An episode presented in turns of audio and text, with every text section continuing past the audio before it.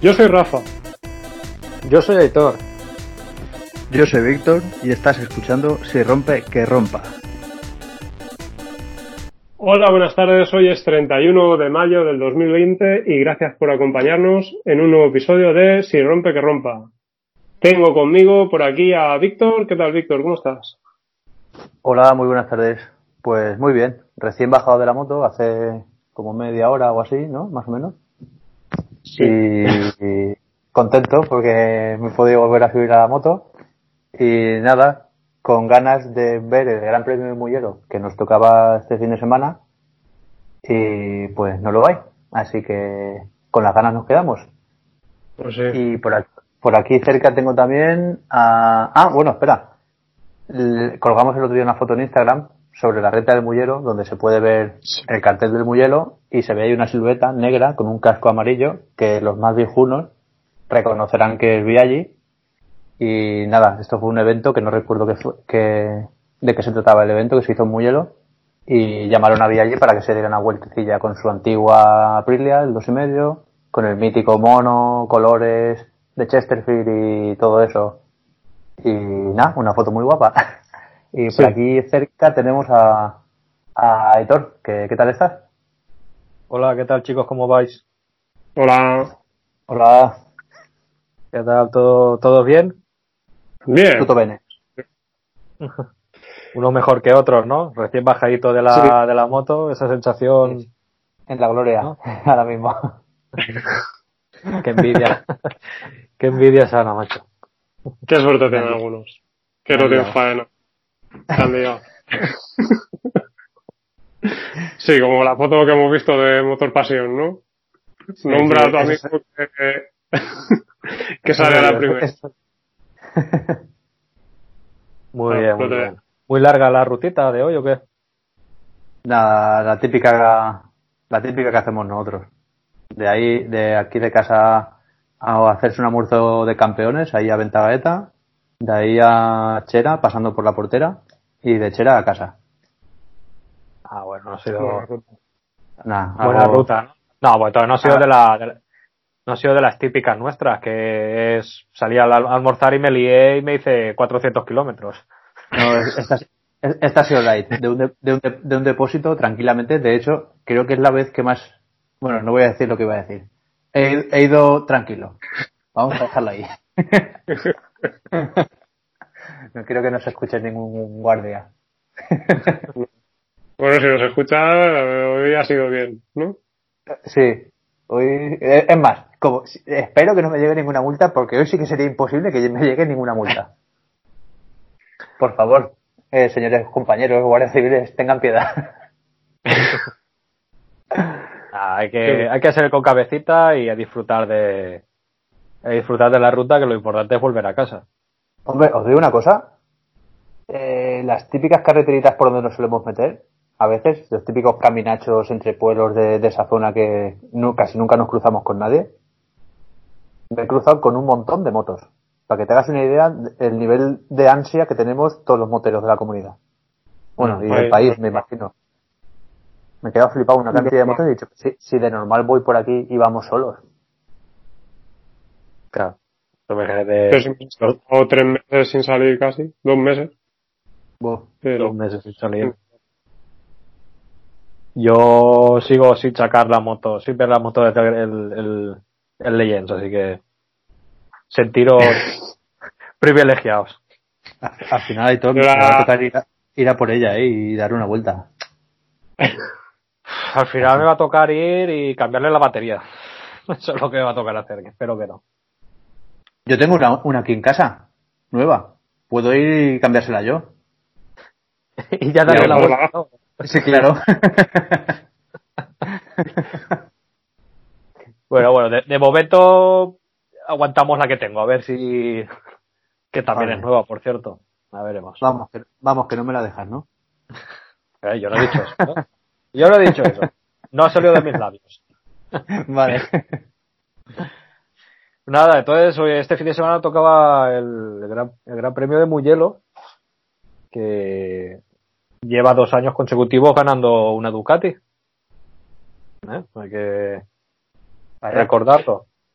¿El año pasado quién ganó? Danilo, Danilo Petrucci. Petru. Petru, Sí, no sé pobre. Bueno, no sé si recordáis. ¿Lo recordáis llevan- llegando al Parferme llorando? Sí, sí, es verdad, no me acordaba. O sea que ese chaval, pobrecillo, tío, ha ido, ha ido a menos, ¿eh? Pero bastante a menos. Y, a ver, no, no lo veo, no lo veo mal piloto, ni mucho menos, porque, ojo. Pero también es verdad que no, no veo yo que el chaval ese haya encontrado su rumbo, por decirlo de alguna manera. No sé si, si me entendéis lo que quiero decir. Sí, que no acaba de. Corre bien, porque el chaval, pues es lo que decimos, el más tonto ahí hace reloj, como se suele decir. Pero no, le falta el último punto. Mm, pero no sé, es co- yo creo que le falta encontrar su, no sé, no sé cómo decirlo, tío, encontrar su punto en ese mundillo. Mm. ¿Eh? Pues, A ver, por, por decirlo de alguna manera, Dovicioso pues tiene su, tiene su, o sea, tiene su ambiente hecho, Márquez tiene su ambiente, a ese chaval yo creo que le falta, le falta algo. Le falta algo para, para, para correr a gusto. Porque, no Pues sé, mira, yo creo que- yo, sa- yo sabes que creo. Lo que digo siempre, desde, desde aquí, desde casa, todos lo vemos más fácil. Pero yo estoy de acuerdo con algo que, que mucha gente y muchos periodistas y bueno, en, el mundillo en general algunos lo comentaron y estoy de acuerdo. Le falta mala leche, tío. Le falta mala leche. ¿Qué es eso de- del año pasado de no, es que tampoco quiero joder a Dobby? De no, no, tú sal a ganar. Tú sal a ganar y después ya veremos qué es lo que viene. ¿Sabes? Yo entiendo que, que tengan buena relación y tal, pero no me jodas. O sea, eh, lo, lo que- lo que hemos hablado siempre. Prefiero a un subnormal que vaya a lo que va que a una buena persona que, ay, es que este es mi compañero y tal y cual. No, no, no, no. Tú estás ahí a las carreras y vas a lo que vas. Ya, pero No sabes, también lo que pasa un poco, que el chaval este se ve que ha estado, ha estado desde que entró MotoGP o, o estuvo en el Pramac, o sea, mm, soñando con estar con un equipo oficial.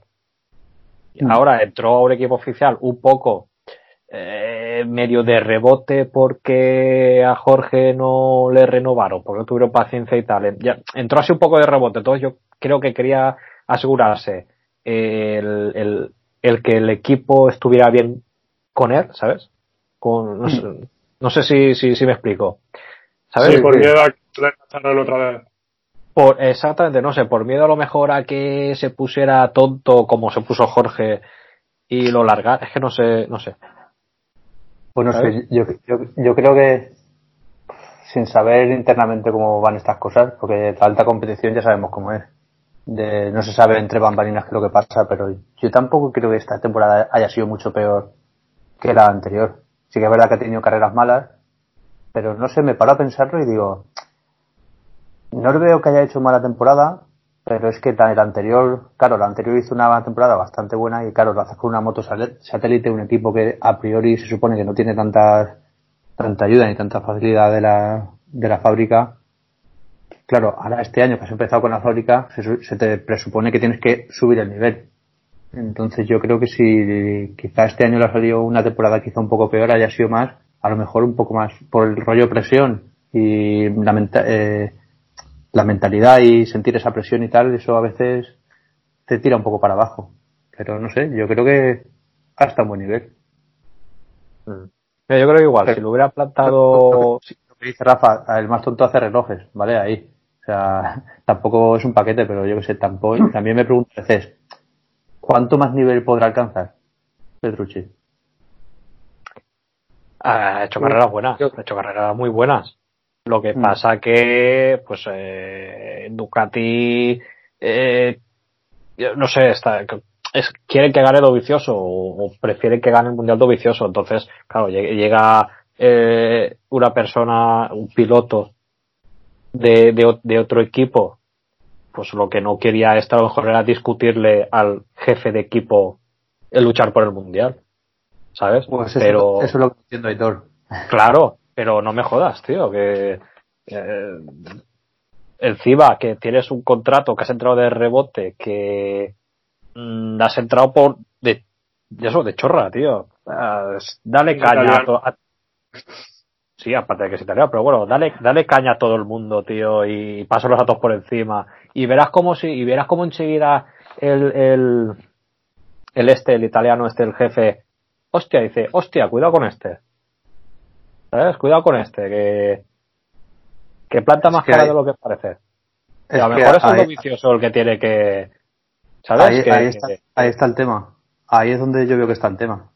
Que al, al final de la movida, el número uno, el número de un equipo, a priori tiene que ser uno. Vale, estamos de acuerdo. Sí, a priori tiene que ser uno y suele ser el que mejores resultados tiene hasta la fecha y, y también el que mejor cobra. Pero que tampoco eso es una regla de oro. ¿Tú te imaginas que en el 2007 Stoner hubiese entrado a Ducati con las orejas con las orejas agachadas ahí en plan no es que claro Capirossi lleva aquí dos o tres años ya y es el número uno no no no no no. Tú tienes que entrar ahí a repartirle a todo el que te, se te ponga delante. Y si luego ganas si durante la temporada tú eres mejor pues ya está. El piloto número uno eres tú porque el piloto número uno no es el que hasta la fecha tiene más, mejores números. El piloto número uno es el que en el año en curso mejores resultados trae. Y se ha acabado. Al menos para mí Sí, y ojo, eh, que lo vicioso tampoco es manco, que lo vicioso, eh, chiquitas a hubiera ganado tres mundiales. Sí, sí, sí, sí. Que- Sí, que- no, que- no digo, ojo, no digo ¿eh? que sea manco. No, no digo que sea manco, pero me quiero referir que no me cuadra a mí. No sé, para mí un tío ganador entra en un equipo y bueno, eh, pone otro nombre, que no hubiese sido Petrucci. Este año habría entrado, sí, me imagino las primeras carreras con cierto respeto al, al teórico número uno, que en este caso sería Dobby, pero si pasadas X carreras, dos, tres, cuatro, tú ves que estás al mismo nivel, eh, lo siento, pero ni número uno ni número 24. Aquí manda el que le echa más huevos al asunto. Claro. No, no, y a de, ver, hecho, que de tampoco hecho, te- mira lo que creo. De hecho, mira lo que creo. Como os encante mucho esto de Ducati, me- al final se van a quedar sin pilotos y sin Gigi, me parece a mí. Porque al Gigi creo que, que al final se le van a estar echando las pelotas de ver que tienen todos los años una buena moto y que no llega y que no llegan y- nada eso que, Fallo. estoy viendo eso, que- que el Gigi se va a mosquear y al final se va a pirar pero que, que no te tienes que ir tan lejos como ejemplo de esto que estás contando. Mira cuando entró Márquez, lo que tardó en mojarle la oreja a Pedrosa, que Pedrosa llevaba ahí toda la puta vida. Mira, un, un claro ejemplo. ¿Por qué, por qué más que tenía que en- en- tendría que haber entrado ese equipo pensando, no, es que tengo que respetar a Pedrosa? Bueno, sí, lo tienes que respetar. Pero Márquez entró a ese equipo con el objetivo con el que acabó ese año, que fue siendo campeón. A la primera, pues oye, ole sus cojones. Si hubiese sido a la segunda, pues oye, pero no. Es que no lo entiendo, yo eso, de, de tanto respeto. Claro, pues ahí está. Pues yo creo que el chaval este, por eso, como entró un poco de rebote, eh, pues a lo mejor para estar bien con el equipo, que el equipo estuviera bien con él, o sea, a lo mejor fue un poco más cauto a la hora de plantar cara, pero que, que lo que dices tú y que hay que tener claro que, le- hostia, que el primer, el primer piloto que es enemigo tuyo es el, el- el que tienes al lado box, eh, no me jodas. Claro. Mira, sí. ¿sabes, qué, ¿sabes qué ejemplo veo que sería justo el contrario? Que se me acaba de venir a la cabeza. Para mí, el, justo el ejemplo contrario sería Lorenzo en el 2008, por ejemplo, Stoner, que ya lo he dicho en Capirossi, el- en el 2007, o Krivi, recién entrado al HRC, que los dos primeros años estuvo ahí un poco a la sombra, intentando coger el ritmo, y en el 96 que ya era capaz de eh, plantarle cara a Duhan, a partir de ahí no ha habido tu tía que los no, ha habido más. O sea, una vez te pones en el nivel, ¿quién es el número uno? El que mejores resultados trae, ya está, y se ha acabado. Claro. Para mí, Eso es- sí. estos tres casos serían lo contrario de, de Petrucci. Claro, yo ya no voy a entrar en si ha sido un, un tema de calidad de piloto o estado mental o no sé, ahí yo ya no entro. Pero veo que, que no, que no ha sido la misma. Que no puede ser tan bueno, coño, que esto es competición, que hay que ir a por todas, joder. Ah, eh, ahora cuando ahora cuando se ponga ahora cuando se ponga Miller al lado ese ese no ese no piensa tanto en el compañero de Nuestro equipo. amigo Miller, ¿eh? Nuestro amigo Miller. Yo tengo fe en él, tío. Siempre le echa huevos. A ver qué hace. La verás, ese no no creo que tenga tanto miramiento por no joderle el subcampeonato a a lo vicioso Mm. ¿sabes? Yo tampoco lo creo. Este, este si la tiene que meter, la mete. Pero ya La te digo yo que sí. En la curva. Ya te, ya te digo yo que sí. Pero bueno, para eso tenemos que esperar primero que pase este campeonato express, que comienza en julio, ¿verdad? Julio, Jerez, dos carreras. Hola, Mira, Fran. yo ya me, yo ya me perdió. Ya no sé, estoy esperando que me envíen el mensaje de los de MotoGP al móvil para enterarme, porque es que ya estoy perdido. Han anulado también el de Gran Bretaña y no sé cuál más habían anulado Y también. Australia, tío. Australia, Australia. Correcto. Es- Esto sí que me hace enfurecer de mala manera. Así que no sé, igual no, no sé cuántas carreras piensan hace- hacer en Jerez para Pues 4 o 5 en Jerez, 4 o 5 en Motorland, 4 o 5 en Cheste y alguna en. Misano, me imagino. a ver En Asia se ve que en- se ve que no, no querían hacerla los asiáticos a puerta cerrada. Y el este el Espeleta decía que si no era puerta cerrada que se olvidaran. Y ahora digo yo también una cosa porque Relación- ahora digo yo una cosa porque eh, no, claro, el, el que tenga una entrada comprada, eso que, que, que mierdas pasa ahí. Se devuelve Ah, la de pasta para el año que eso viene. puedo hablar. De eso puedo hablar el- porque yo tenía entradas para Jerez para este año. ¿Y, y cuál es el Es tema? verdad, a, a lo Pues- primero no te volvían la pasta, ¿no? No, no porque, a ver, ¿cómo está el tema? La historia es que si tú coges la entrada y ves la política, ¿cómo se llama? Política de devolución o no sé, no recuerdo. Lo que pone en, en el reverso de la entrada. Ahí lo que pone, ¿el qué? Política de entradas. Pues sí, seguramente sea eso. Mira, la tengo aquí, lo puedo leer. ¿Cuál es, ¿Cuál es el tema? Aquí, porque esto no lo hacen solo los circuitos, lo hace la mayoría que venden entradas. Ellos se escudan un poco en la semántica que han utilizado ahí en la entrada. Entonces, ¿qué pasa? Si tú la coges y lo lees directamente, lo, el, el único supuesto en el que te devuelven el dinero es si hay una anulación total de- del evento. Entonces, ¿qué pasa? Que los circuitos no han anulado los eventos. Lo que han ido haciendo es posponerlos. Entonces, claro, si tú lo pospones, lo vas a hacer en otra fecha, por lo que eh, tu devolución ya no está contemplada en esa política de, de devoluciones. ¿Qué pasa? Pero que con todo este lío de, de coronavirus ha habido circuitos que sí que han entendido que, vale, la gente compra la entrada, se prepara el viaje, quien viene de lejos o no, se lo prepara todo y ahora de repente se anula o se pospone el gran premio. La mayoría de gente mm, no va a poder ir, como es mi caso, por ejemplo, yo lo tenía preparado, de hecho, estoy mosqueado, yo tendría que venir, haber venido hace un par de semanas allí de, de, Jerez. ¿Qué pasa? algunos circuitos se han cagado en eso, han entendido que esto es de verdad sí una cosa extraña que nos ha afectado a todos y ha sido de fuerza mayor y han dicho, vale, nos cagamos en esta política de devolución de entradas y aunque lo pospongamos el gran premio, quien quiera que le devolvamos el dinero se lo vamos a devolver. En un primer momento el circuito lo que dijo fue que, que no iba a devolver la pasta porque ponía el gran premio. Yo no sé si ha sido porque otros circuitos sí que han, han dicho que van a devolver las entradas, sea cual sea la solución, y estos se han visto que les iba a llover eh, todo tipo de críticas o, o- o simplemente se lo han pensado mejor.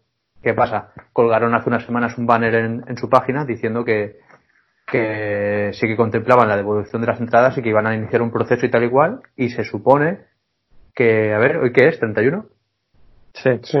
Sí. Se supone que a partir de mañana se empieza el plazo eh, para solic- solicitar o la devolución de tu entrada o el canje de la entrada que ya tienes por la nueva fecha. Vamos, eh, quien esté afectado por esto o quiera o no la entrada o quiera cambiarla, que se meta en la página del circuito de, de Jerez, que allí tienen ya colgada la información de cómo, cómo conseguir la devolución de la pasta de la entrada o el cambio por la nueva fecha.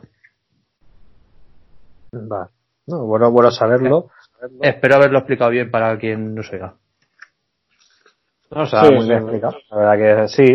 Luego también es el tema de. eh, claro, es, es normal que si lo aplazan no te devuelvan la pasta. En un principio.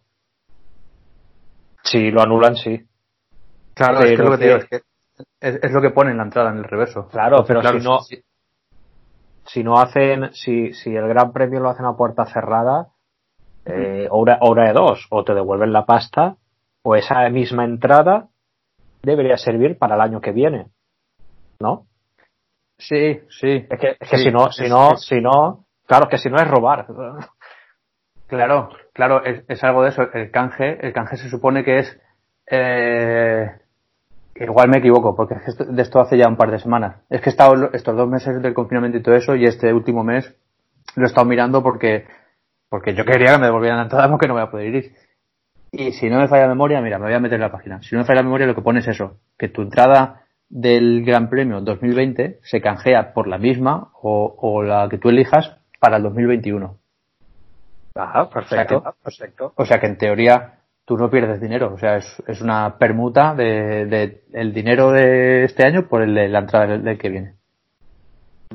No, pues sí, Eso así también perfecto. bien, este, ¿no? ¿Aitor? ¿O ¿Cómo? Tienes la de la también, no? Yo tengo la de este año, claro, pero no sabemos este año. mm, Vamos, yo creo que no se va a celebrar a puerta abierta, o sea, público, creo yo, Yo también la tengo. ¿sabes? Porque, a ver, eh, aún queda bastante, o sea, que quedan seis meses, ¿no? Sí. Pero No, seis o siete meses. cinco.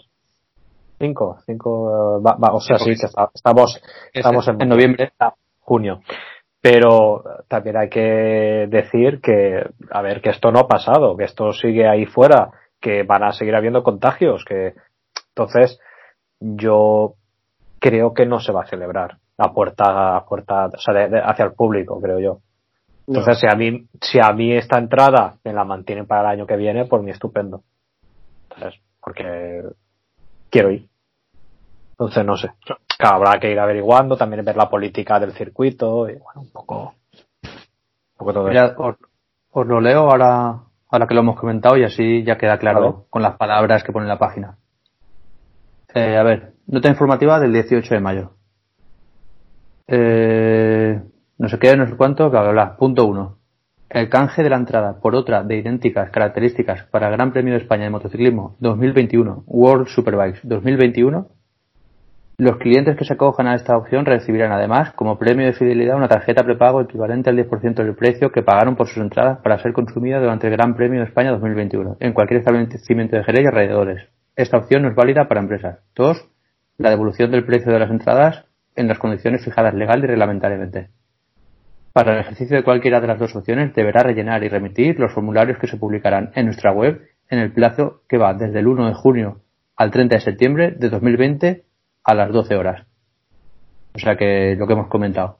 Se te cambiaría tu entrada que tienes para este año 2020 por una de las mismas características. Entiendo que será mismo, una entrada del mismo valor, en la misma zona, eh, pelús o la grada, la que sea. Y se acabó. Te cogen tu entrada, te ponen el sello de 2021 y ahora ya tienes entrada para el año que viene. Y si no, pues, pues te devuelven la pasta. Mm. Sí, yo me imagino que será la misma entrada mm, para el año que viene, o sea, misma entrada, entrada me refiero, la misma fila, el mismo sector, el mismo asiento, lo mismo. Claro, yo, yo lo que quiero, yo lo que imagino es que como en la entrada viene, no sé si todos los circuitos lo hacen igual, pero co- como cada entrada viene con su código de barras o su código identificativo o su número de serie, lo que sea, vamos, lo que te leen cuando tú llegas allá a la taquilla para entrar al circuito. Sí. Me imagino que lo que harán será coger eso y hacer un, lo, lo que tú has dicho, coger ese, ese código de barras que es toda la información de la entrada y volcarlo para las del año que viene y se acabó. Y ya está. Sí, la verdad que sería lo, lo más lógico. Lo más Lo que no va- lo que no lo que no entiendo lo que no estoy muy seguro que esto tendría que consultarlo el tema de la devolución porque claro lo que esto que estamos hablando es el canje de la entrada la de este año por la del que viene. Lo que no tengo muy claro es si la devolución por ejemplo de la pasta va a ser íntegra o haya ya alguna condición extraña sabéis que a veces aunque sea una devolución muchas veces no es devolución íntegra. Eh, O sea, es a lo mejor como como no se ha producido el evento y hay que hacer una gestión, no sé qué, y te cobran a lo mejor algún gasto, algún gasto de gestión, que no digo que sea el caso del circuito de Jerez, pero sí que ha habido, me ha pasado otras veces en otros eventos de otras cosas, donde pasándote algo parecido, si la entrada te ha costado 60 euros, luego te devuelven 50. Por, yo que sé, de- pero pero eso eh, eso es más como, como, pero entradas compradas por internet, ¿no? Que sí que hay ahí un gasto de gestión, pero si tú la entrada la has comprado directamente en taquilla, realmente ahí no hay gasto de gestión como tal, ¿no? Ya, pero es que tú sabes que Sí, no, que sí, que sí. En, la, en, la, pillería, si, si, puedes de toda la pasta que has ingresado vendiendo entradas, puedes no tener que devolverla entera, acogiéndote a cualquier cosa, pues no me extrañaría que también lo hicieran. Pero lo que te digo, no digo sea el caso del circuito de Jerez, solo digo que todo este, vamos a ver, vivimos en la Tierra, en el mundo real, a nadie le gusta soltar la pasta, y si puedo no soltar toda la que he recogido, casi que mejor. Por eso te digo que en, en otros eventos a mí me ha pasado de no devolverlo todo porque porque hay un resquicio legal por ahí que, eh, al que me acojo para no devolver íntegro el dinero. Ya, ya. Sí, pues eso, tipo gastos de gestiones o... Claro, alguna gilipollez de esas. Porque para mí lo justo, pues lo que hemos hablado, para mí lo justo, siendo la movida esta, que nadie que nadie lo podía haber previsto ni haber, haberte preparado, para mí lo justo es que cogieran y dijeran, tu entrada de Pelú, que son 40 euros, toma, tus 40 euros, vete a tu casa. Para mí eso sería Claro, pero es que realmente ha sido algo producido eh, por, algo ajeno a, a todo el mundo. Vale, no, no, ha sido, no, no le dices, no, devuélveme la pasta porque mm, me mudado de ciudad y ya no me viene bien. Claro, ahí es a donde voy. Eso, es problema tuyo. Eso, claro. es debido a un problema tuyo personal. Pero algo que, algo a nivel, mm, claro, algo a nivel así, es que es algo que no que no es culpa de nadie. Está claro que tampoco es culpa del circuito, pero eh, yo entiendo que el circuito este año, bueno, el circuito y toda la zona de Cádiz, Jerez y todo eso, yo entiendo que este año pues van a, no van a tener ese ingreso extra que te da el Gran Premio. Pero, ¿qué le vamos a hacer? Yo este, yo he estado ahora dos meses que no he ingresado un duro porque hemos estado con la mierda esta. ¿Qué hago? ¿Voy a mi jefe a decirle que me pague? Pues no, pues oye, a cada uno esto le ha faltado de una manera y pues si al circuito este año pues le toca pues no ingresar tanta pasta, pues se siente. Sí. Eh, esto ha sido lo mismo. Como, como dicen en las carreras. El asfalto y los neumáticos es el mismo patos. Pues esto igual. El bicho ha sido el mismo patos, así que todos estamos jodidos. Sí, sí, tal cual. Y otra otro otro evento que que teníamos ahora por estas fechas y tampoco se celebra es el Tourist Trophy, Isla de Man. Eh, que si no me equivoco empezaban los entrenos ahora, ¿no? En estas fechas. Si no me falla la memoria, sí, esta, esta, esta semana en curso que, que, hemos acabado era la de entrenos. Y esta que entra se supone que era ya la de la de carreras. Tú deberías haber estado ahí, ¿no, Víctor? Yo sí, mi intención el año pasado en vista a este era este año haber pisado con la rueda de mi moto allí, pero no. Eh... A pisar el garaje, que no es lo mismo, pero bueno. Sí, sí, el garaje sí. Vas a tener que posponerlo un añito más por lo menos. Otra, otra vez, sí. Nada, circunstancias ajenas a las que no voy a entrar. No, no, no se ha podido ir y no se ha podido ir, punto. Hasta lo que yo sé, eh, para ir el año que viene ya lo tendrías que tener resuelto, ¿no? Mm, no me equivoco. Sí, eh, bueno, una antes tienes que tenerlo resuelto ya. Mira, te voy a, voy a explicar una cosa. Yo creía lo mismo, porque me he hartado de leer esto. En, ¿El qué? Venga. Eh, venga, vamos para allá. Te has dicho, voy a explicar una cosa. Venga, con ánimo. Allí voy. Eh, yo tenía entendido esto, porque me he hartado de leerlo en un montón de, que si de foros, que de webs, de revistas o publicaciones por ahí que tienes que ir con un año vista, tanto a la hora de pillar los ferries como a la hora de pillar alojamiento campino o lo que sea. Pero un amigo mío, eh, este año pasado, fue un compañero suyo que trabaja con él, y un día hablándolo, pues mira, tengo un compañero que ha ido donde tú quieres ir, tal cual, la típica conversación entre colegas, y le digo, ya, pero es que la puta, y digo, oye, ¿le podías preguntar cómo ha hecho él para para tramitar todo el rollo este de los ferries y estar allí, cómo lo ha hecho y tal. Y me dice, no, esto lo ha hecho todo a través de agencia. Y, digo, pero lo habrá hecho un año vista, ¿no? Y me ha dicho, no, no, que va. Él lo miró hace unos meses antes de irse, se lo gestionaron todo y, y ahí se ha ido este año. Y me dejó flipado porque digo, a ver, igual las agencias ya lo tienen comprado, alojamientos y eso y a, a golpe de billete. Algo así me imagino que será.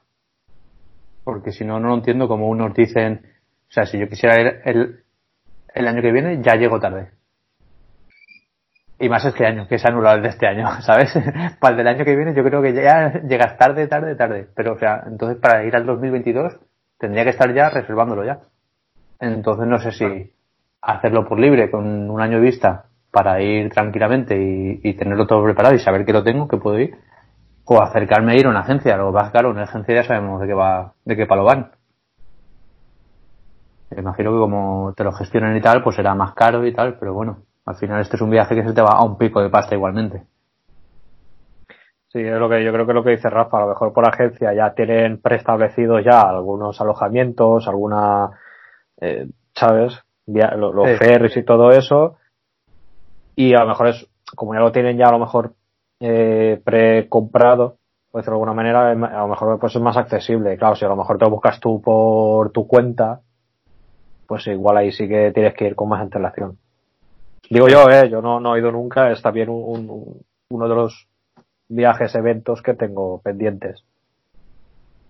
¿Sabes? Pero bueno. Bueno, ta- ta- también hay cosas que, por ejemplo, puedes ir sin preparártelas. Esto que voy a decir, yo no lo haría. El ferry, por ejemplo, el de, el de ir de Reino Unido a Isla de Man, o no sé, no, me suena también que hay ferries que van desde Irlanda hasta Isla de Man, pero este segundo no lo sé seguro. De Reino Unido a Isla de Man sí que salen dos, que si no me falla la memoria, uno sale de... Douglas, ¿cómo ¿no? Douglas. No, Douglas es la. Douglas es ya en, en Isla de Man, No, no. creo. Como- no recuerdo ahora el nombre de, de la. de- es que hay dos ciudades en Reino Unido de, de donde sale el ferry, si no me falla la memoria. Ahora tú puedes contratar el ferry, pero claro, te arriesgas a, a que tienes que llegar para la fecha de embarque o como se llame del ferry, ¿vale? Como, como llegues tarde, te quedas sin ferry y como no cruces la moto nadando, ya no, ya no llegas. Pues hay gente que en vez de reservarlo, lo que hace es va allí esperando que quede alguna plaza libre. Que claramente todos los años eh, alguna plaza libre queda porque lo típico. Uno pincha y no llega, eh, se le complica el viaje y no llega, entonces esa plaza queda libre en el ferry y tienes que completarla. Y yo tengo entendido, por lo que he leído, que hay gente que va así. Se pega el patio hasta allí y si tiene hueco en el ferry, eh, pasa. Y si no, pues no pasa. Parece un poco loco, pero yo a veces me paro a pensarlo y digo, claro, es que al final el evento, el evento se estira durante dos semanas. Si tú llegas allí con tu moto, te acampas allí en el puerto y si no es un día, será otro, ¿sabes? En algún momento tiene que salir un ferry con alguna plaza. Porque además me imagino que habrá varios viajes a lo largo del día. Y el precio Esto- tampoco será el mismo seguro. Que es como, lo, como los billetes de, de última hora de, de avión. Eso iba a decir, es como el capítulo de Los Simpsons, ¿no lo habéis visto? Sí, el que se esperan allí a ver qué avión tiene plaza libre sin saber el destino. Pero que, que sí, que sí. Y el precio, pues, claro, como tienen que llenarlo, pues el precio será más barato. Pero claro, te arriesgas a que te puedes pasar un día o una semana. Claro. Luego otra, luego otra, sin, sin llevarlo preparado, no sé vosotros. ¿Vosotros cómo vais inglés? Uy. Yes, yes, very well. Botifarres de Teruel, ¿no? Ah, yes. A ver, in- inglés, pues claro, es un inglés mm, básico para defenderse, pero claro, para Eso mantener una conversación profunda, pues. mm, Eso te iba a decir. Yo creo que para ir en plan turista paleto yo tengo suficiente. Pero ya para hacer una Yo- gestión de, de ese tipo no sé yo si... Uf, pero creo que no te voy a decir una cosa, eh, Víctor, te voy a decir una cosa. Eh, hoy en día hay una cosa muy maravillosa que nos ha hecho tontos a todos, que se llama Internet.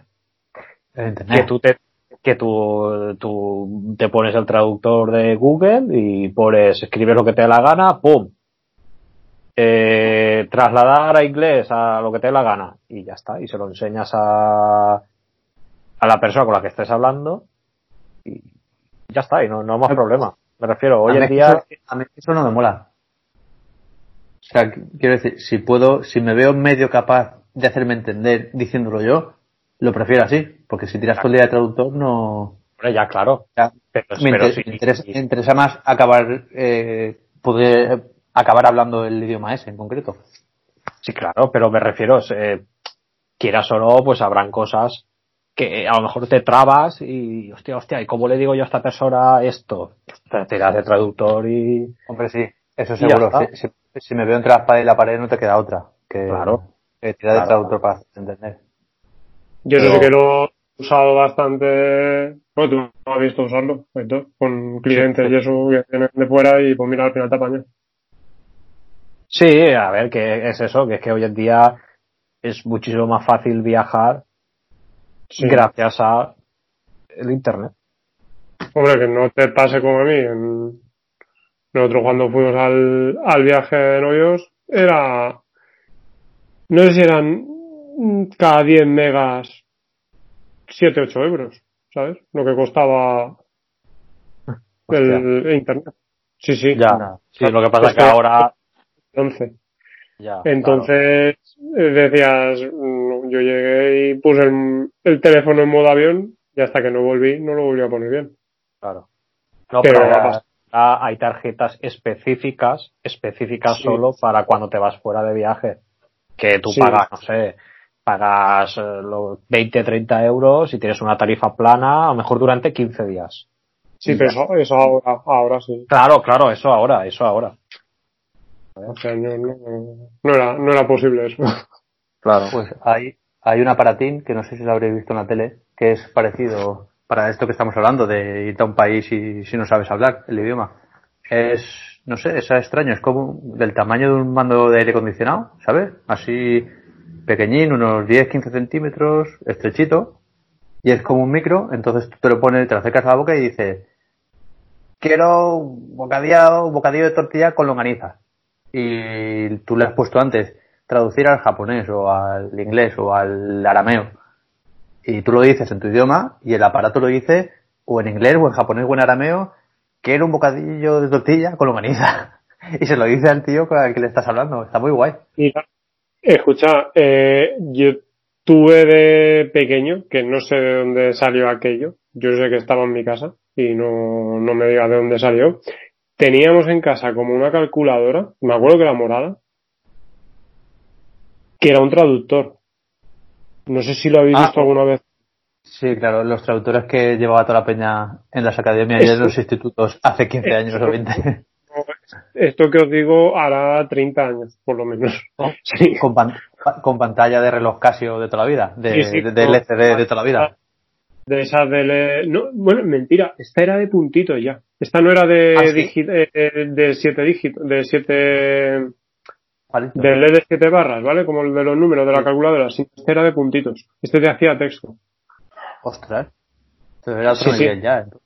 Esa ya era moderna. Me acuerdo que era morada y tenía español, francés, inglés y alemán. No tenía más idiomas. Y tú le ponías una palabra y, y le dabas al botón y te las iba traduciendo. Ya digo, yo no sé dónde salió aquello y pues vivían mis abuelos, pues perfectamente puede ser 30 años.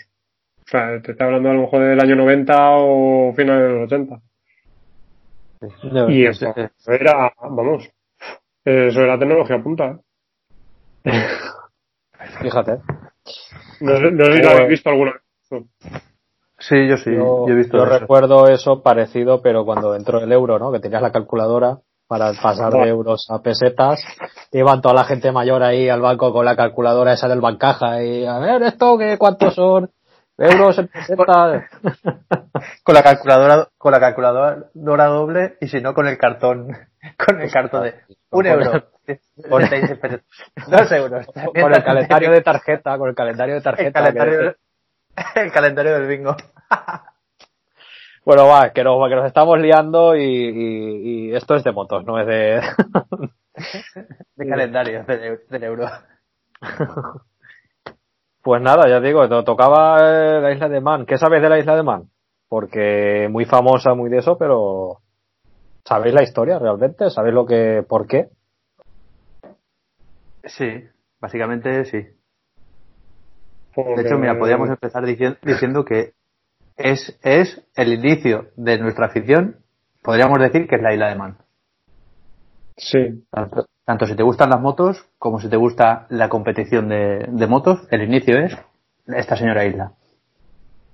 ¿Por qué? la isla Pues, eh, pues empieza tú, Aitor, mismo. ¿Tú has empezado? Nada, empiezo yo. Pues Está la carrera de la, el Tourist Trophy de la isla de Man, que lo de Tourist Trophy es por, porque carreras, carreras, eh, urbanas, ¿no? Que es, no, antes pues no había, no habían circuitos como conocemos ahora, sino que pues antes se hacían, eh, por, por, eran urbanas las carreras, se hacían por dentro de las ciudades o en el mejor de los casos en polígonos.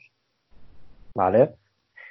Y entonces el Tourist Trophy nació, nació en 1907, ¿vale? En 1907 porque eh, en Inglaterra el, el, la velocidad máxima de Inglaterra era eran unas 20 millas por hora, que estaríamos hablando de 32 kilómetros, 35 kilómetros por hora, porque allí eh, la, las, las carreras eran, eh, no estaban legalizadas las carreras allí. Entonces era un putadón, era un putadón para los fabricantes ingleses de las motocicletas, porque claro, hacían una motocicleta y como no tenían, en aquella época, hablando de 1907, no tenían pista de pruebas privadas. Entonces la, las motos antes las probaban por la calle. Pero, pues, estos señores no podían pasar de 20 millas por hora. Entonces, ¿qué pasa? La isla de Man, que pertenece a Inglaterra, pero no depende de Inglaterra, ¿vale? Mm, lo tenemos claro, ¿no? O sea, es inglesa, pero allí no manda la corona, ¿vale? Sino que allí pues tiene... Eh, es una, es una cosa rara porque lo que tú dices, se supone que pertenece, pero es independiente, no sé, es una cosa extraña. Sí, es, es, es eso, es, pertenece a Inglaterra, pero no, no depende de Inglaterra, ¿vale? Es, es políticamente. Es un poco raro. ¿Puedo hacer un apunte? Sí, claro. Claro, por supuesto. Para, es como esto ya es una cosa de países, es una cosa extraña, que no dominamos mucho. Un ejemplo. Canadá, por ejemplo, Canadá no es, no sé hasta qué punto pertenece o no a Reino Unido, pero la jefa del Estado de Canadá, el, el, o sea, el que se supone que más manda es la reina Isabel II de, de Reino Unido. En Canadá. De hecho, en, el, en, en Canadá, de hecho, en el, en el, Parlamento canadiense hay un asiento, un trono exclusivo, única y exclusivamente para el jefe del Estado, o en este caso, no sé cuál es el título que, que ostenta allí, no sé si es jefe de Estado o reina o rey, no sé, pero si lo buscas, te, tú vas a ver en, la, en, la, en, los datos de Canadá que aparece la reina Isabel II y, en el, y lo que digo, en el Parlamento hay un asiento para ella. Oh, pues ¿Y por qué es, es, es, una cosa extraña. O sea, no sé, esto no, no lo tendría que aclarar alguien que se mueva en este mundo para decirnos exactamente qué posición ocupan estos, estos dos países. Porque, no sé, es como un acuerdo de pertenencia, pero no, no, no sabe cómo explicarlo, es algo extraño. Y de hecho en, el, en la isla de Man, el Parlamento, a ver, a ver si, a ver si lo digo bien, y si no lo digo bien, eh, perdonadme. Creo que el Parlamento democrático más antiguo, no sé si de Europa o del mundo, es el de la isla de Man. De hecho, ese parlamento, ese parlamento, eh, por lo que yo he visto y leído y tal, se, in, se inició en la época de los vikingos. No sé pues, si vosotros lo habéis leído, memoria, pero sí, me suena haberlo leído y creo que es algo de eso. Desde la época de los vikingos formaron allí el parlamento y entonces, desde entonces hasta hoy en día, se, se, se mantiene, se ostenta, se, se, se mantiene ese parlamento. Pues mira, no, no, sé, igual me he equivocado. Igual, no sé si es, si la palabra es el más antiguo o el más longevo.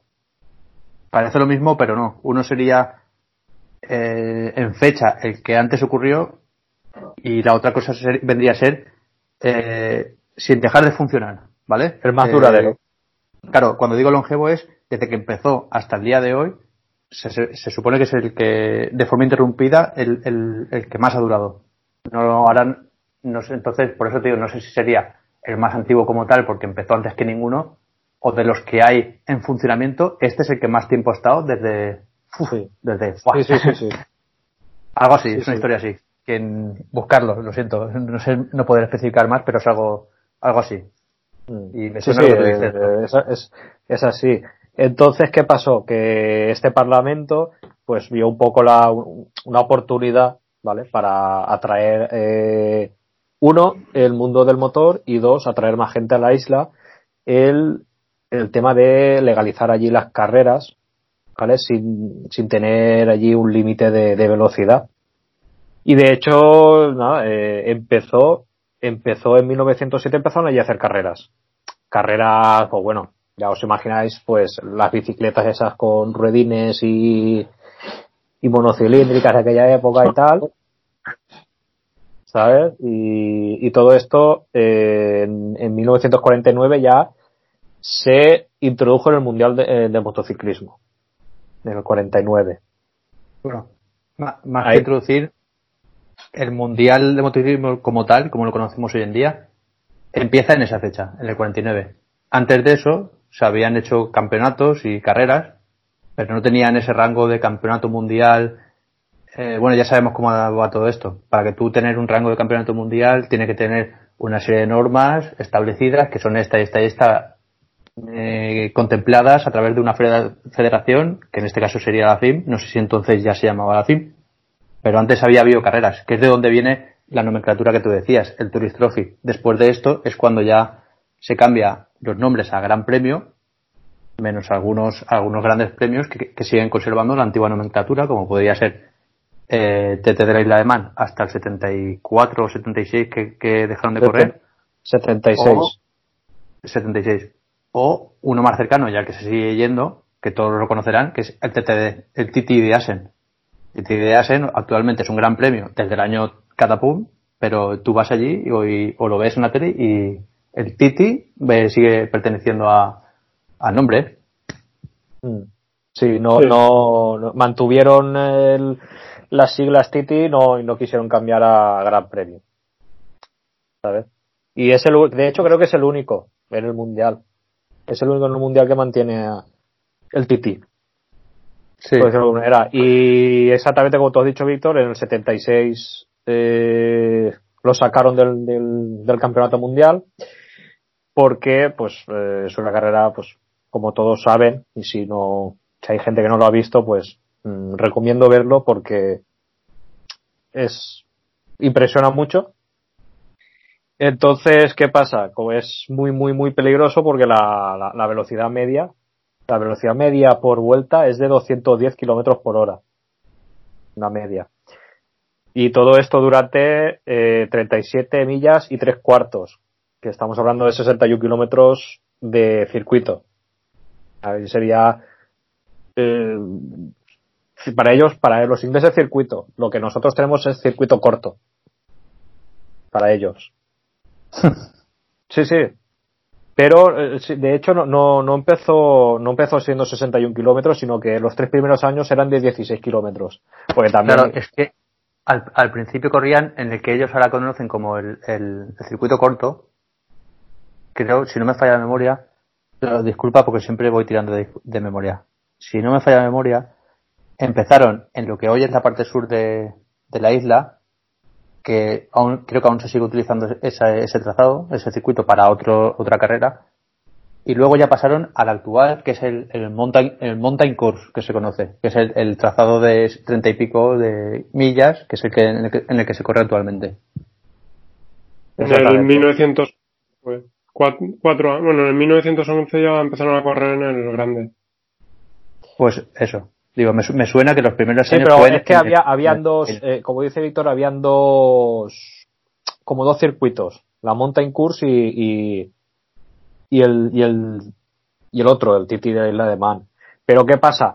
Que, claro, con motos de, del 1900, de 1900, de principios de, de siglo, de 1900, hostia, pues imagínate hacer una vuelta de 61 kilómetros. Ojo. ¿Sabes? Que las velocidades que cogían pues no eran muy allá. Entonces por eso usaban el circuito de, de 16 kilómetros. Lo que pasa que cuando las motos empezaron a evolucionar, empezaron a coger velocidad, pues eh, pasaron ya a la mountain course que pues ya era más, más sostenible para esas motos. ¿Sabes? La verdad es que ves imágenes de hoy en día, por ejemplo, que son las que más cerca nos quedan, ves imágenes, los onboard y te quedas alucinado y, y flipas. Pero yo me paro a ver los datos los datos de velocidades y todo eso, los que, lo que, los que tú has dado, Aitor. Y no sé si me da más miedo ver un onboard o ver una media de 210 kilómetros por hora.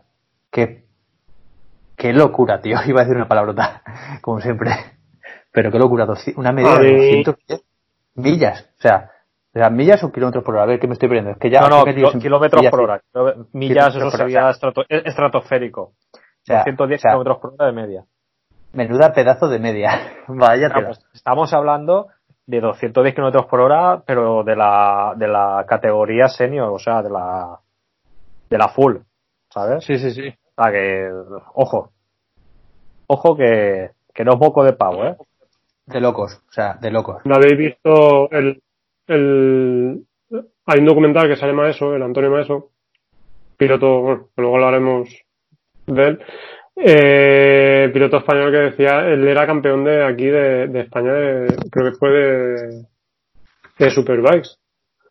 Y decía que cuando llegó allí, lo primero que le dijeron es, ¿tú cómo coges las curvas? Y pues curvas segunda, tercera, cuarta, a lo mejor, dice, vale, dice, pues todo eso, olvídate. Dice aquí, porque aquí las curvas son de 200 kilómetros por hora para arriba.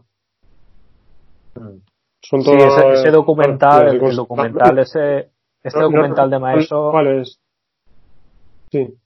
Este documental de Maeso lo estoy viendo yo también, de cuando cuenta cómo empezó a mm. correr y tal.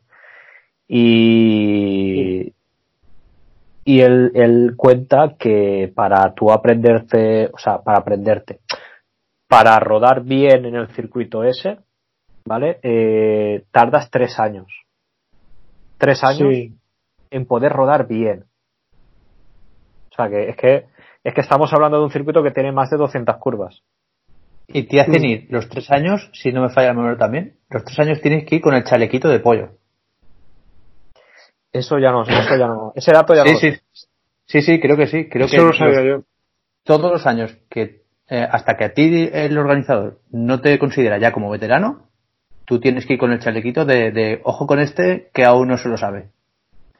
parece que como lo estoy contando suena cachondeo, pero es así.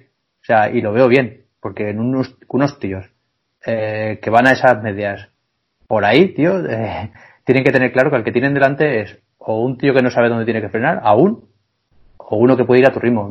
Ya es que es simple, es que es seguridad pura y dura. Claro, es que si tú, piensas que en una tanda circuitera los, los, líos que pasan a veces por, por mezclar pilotos de niveles dispares. Imagínate en la isla de Man,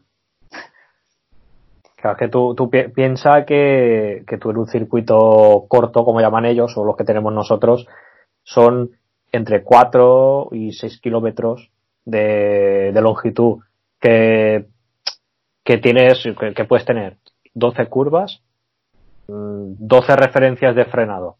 Pero es que aquí tienes más de 200 curvas, tienes 61 kilómetros. ¿Sabes?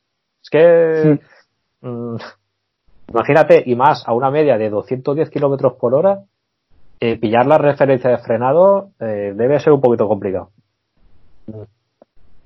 No lo he probado nunca, pero tiene que ser complicado.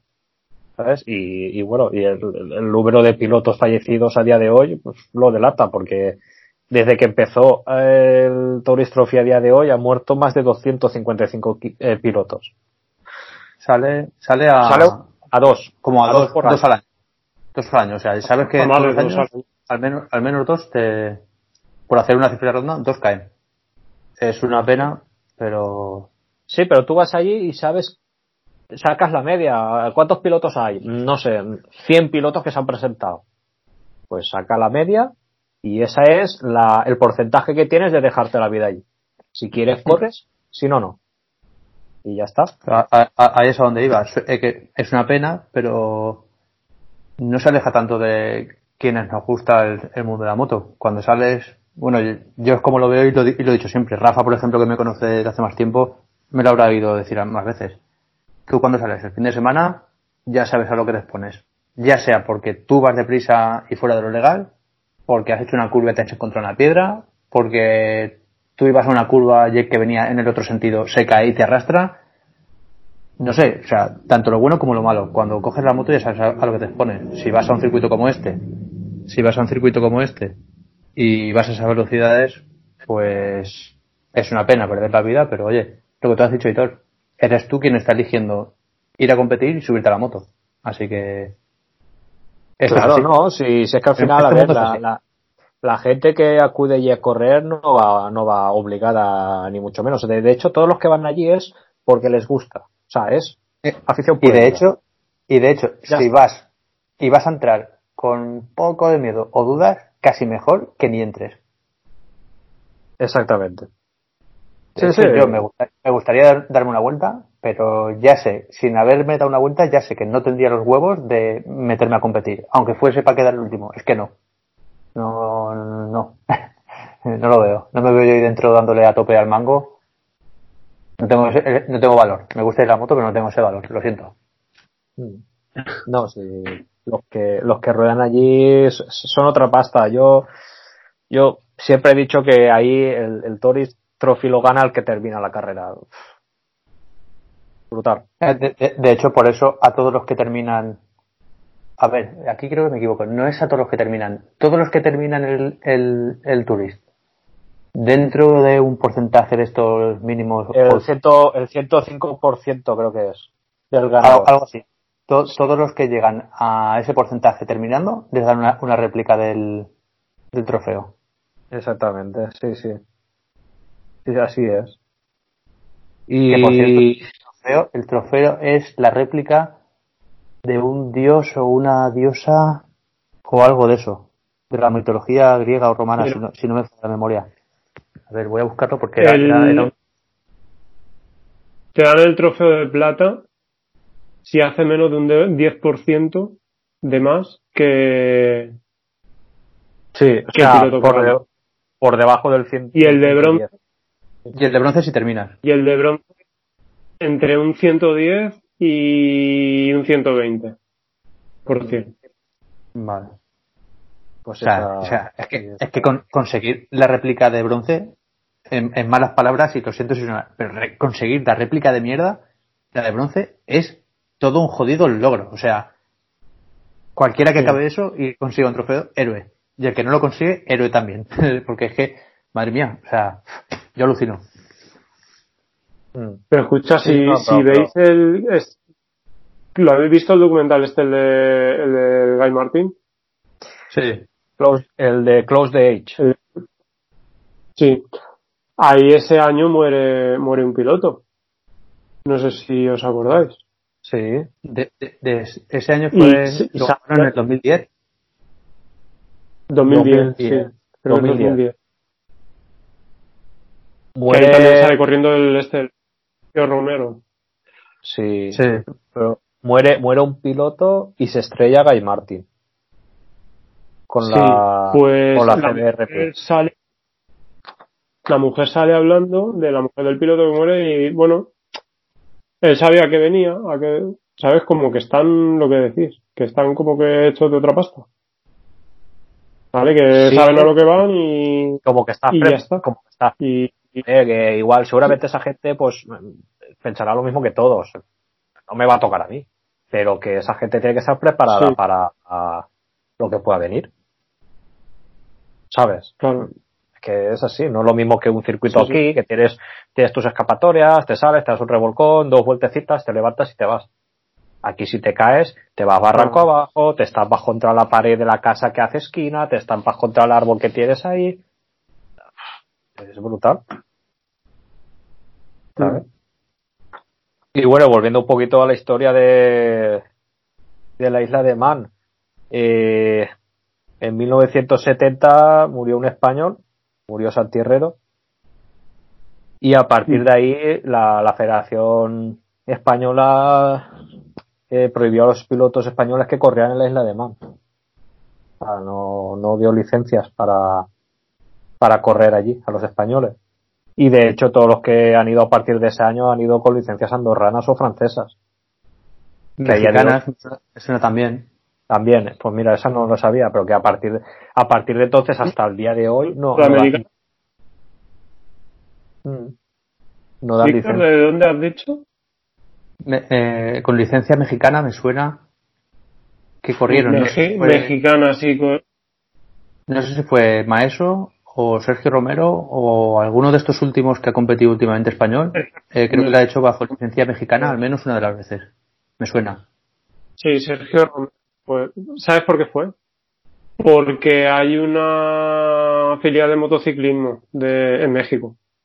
Ah, Entonces ellos, trabajadores de, bueno, son trabajadores de motociclismo y se aprovecharon un poquito de eso. Y por eso fueron con esa, con esa licencia, con licencia mexicana. Perdón, Aitor, que te he cortado. No, no, no, estos apuntes son buenos porque yo, por ejemplo, yo no sabía que, que Romero había corrido con, con la mexicana. Sí, Sí. que sé que han, han habido pilotos que han corrido con andorrana o francesa, eso sí, eso sí que lo tenía controlado. Pero con mexicano no. No lo sabía. Y la, y la andorrana, ¿por qué, no? ¿Cómo, Rafa? Es que nos ha cortado. La, la, la andorrana, ¿sabéis por qué? No, lado. La licencia por la tienda de motos. Por Martín Ah, Motos. ah, vale, vale, cierto. Pero, eh, explica muchas cosas también. Sí, sí. Eso ahí, ahí se entiende, ¿no? Eh, Sí, ya. la, es por eso, porque cuando es, bueno, esa tienda eh, hace años, ahora no lo sé.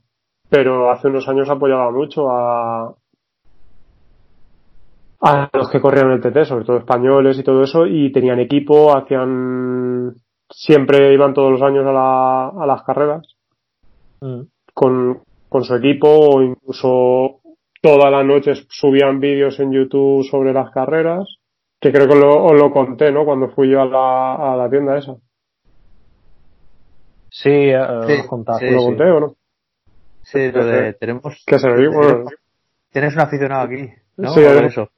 sí, sí.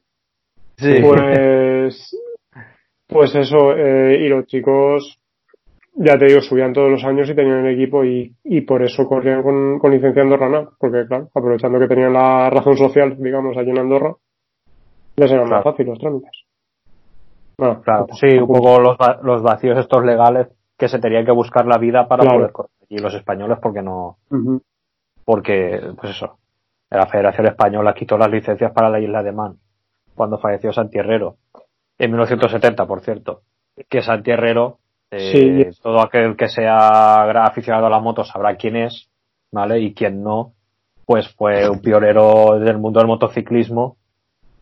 Mm, mucho, o sea, antes que Ángel Nieto, ¿eh? Ojo.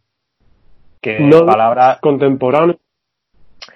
eh, yo creo que él, yo creo que este eh, se inició un poco antes que Ángel Nieto, ¿eh? O por lo menos empezó a tener éxito antes que Ángel Nieto.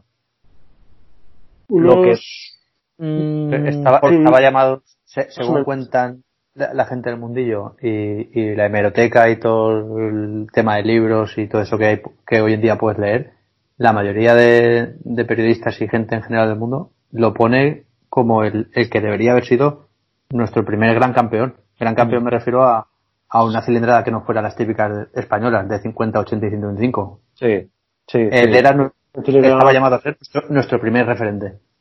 Sí, sí, de hecho, eh, palabras de Ángel Nieto, en paz descanse, eh, dijo que, que si Santi Herrero no hubiera muerto, el primero, el primer campeón español hubiera sido él, hubiera sido Santi Herrero. Eso es de, pa- eso eh, La- en, bo- en boca de Ángel Nieto, ¿eh? La osa que llevaba él era dos y medio, ¿no? La osa monocasco. A Sí. 200, 250, La- sí. La famosa osa. Mm. Se la Yo tiene Alde Gaspari, creo, por ahí en un despacho o en su casa. Sí, a ellos la tienen. O, o una de, o una Un de las unidades que fabricaron, no sé. Es que, que- creo que una hay en el Museo de, de Andorra. El de el Museo de la Moto de Andorra. No sé si habéis estado.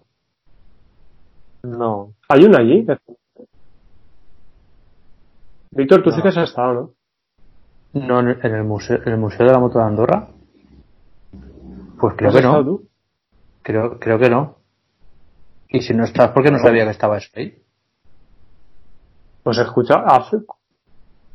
Vale, claro, hace ya tiempo. que No, pasa nada. Eh, tengo- pero, pero.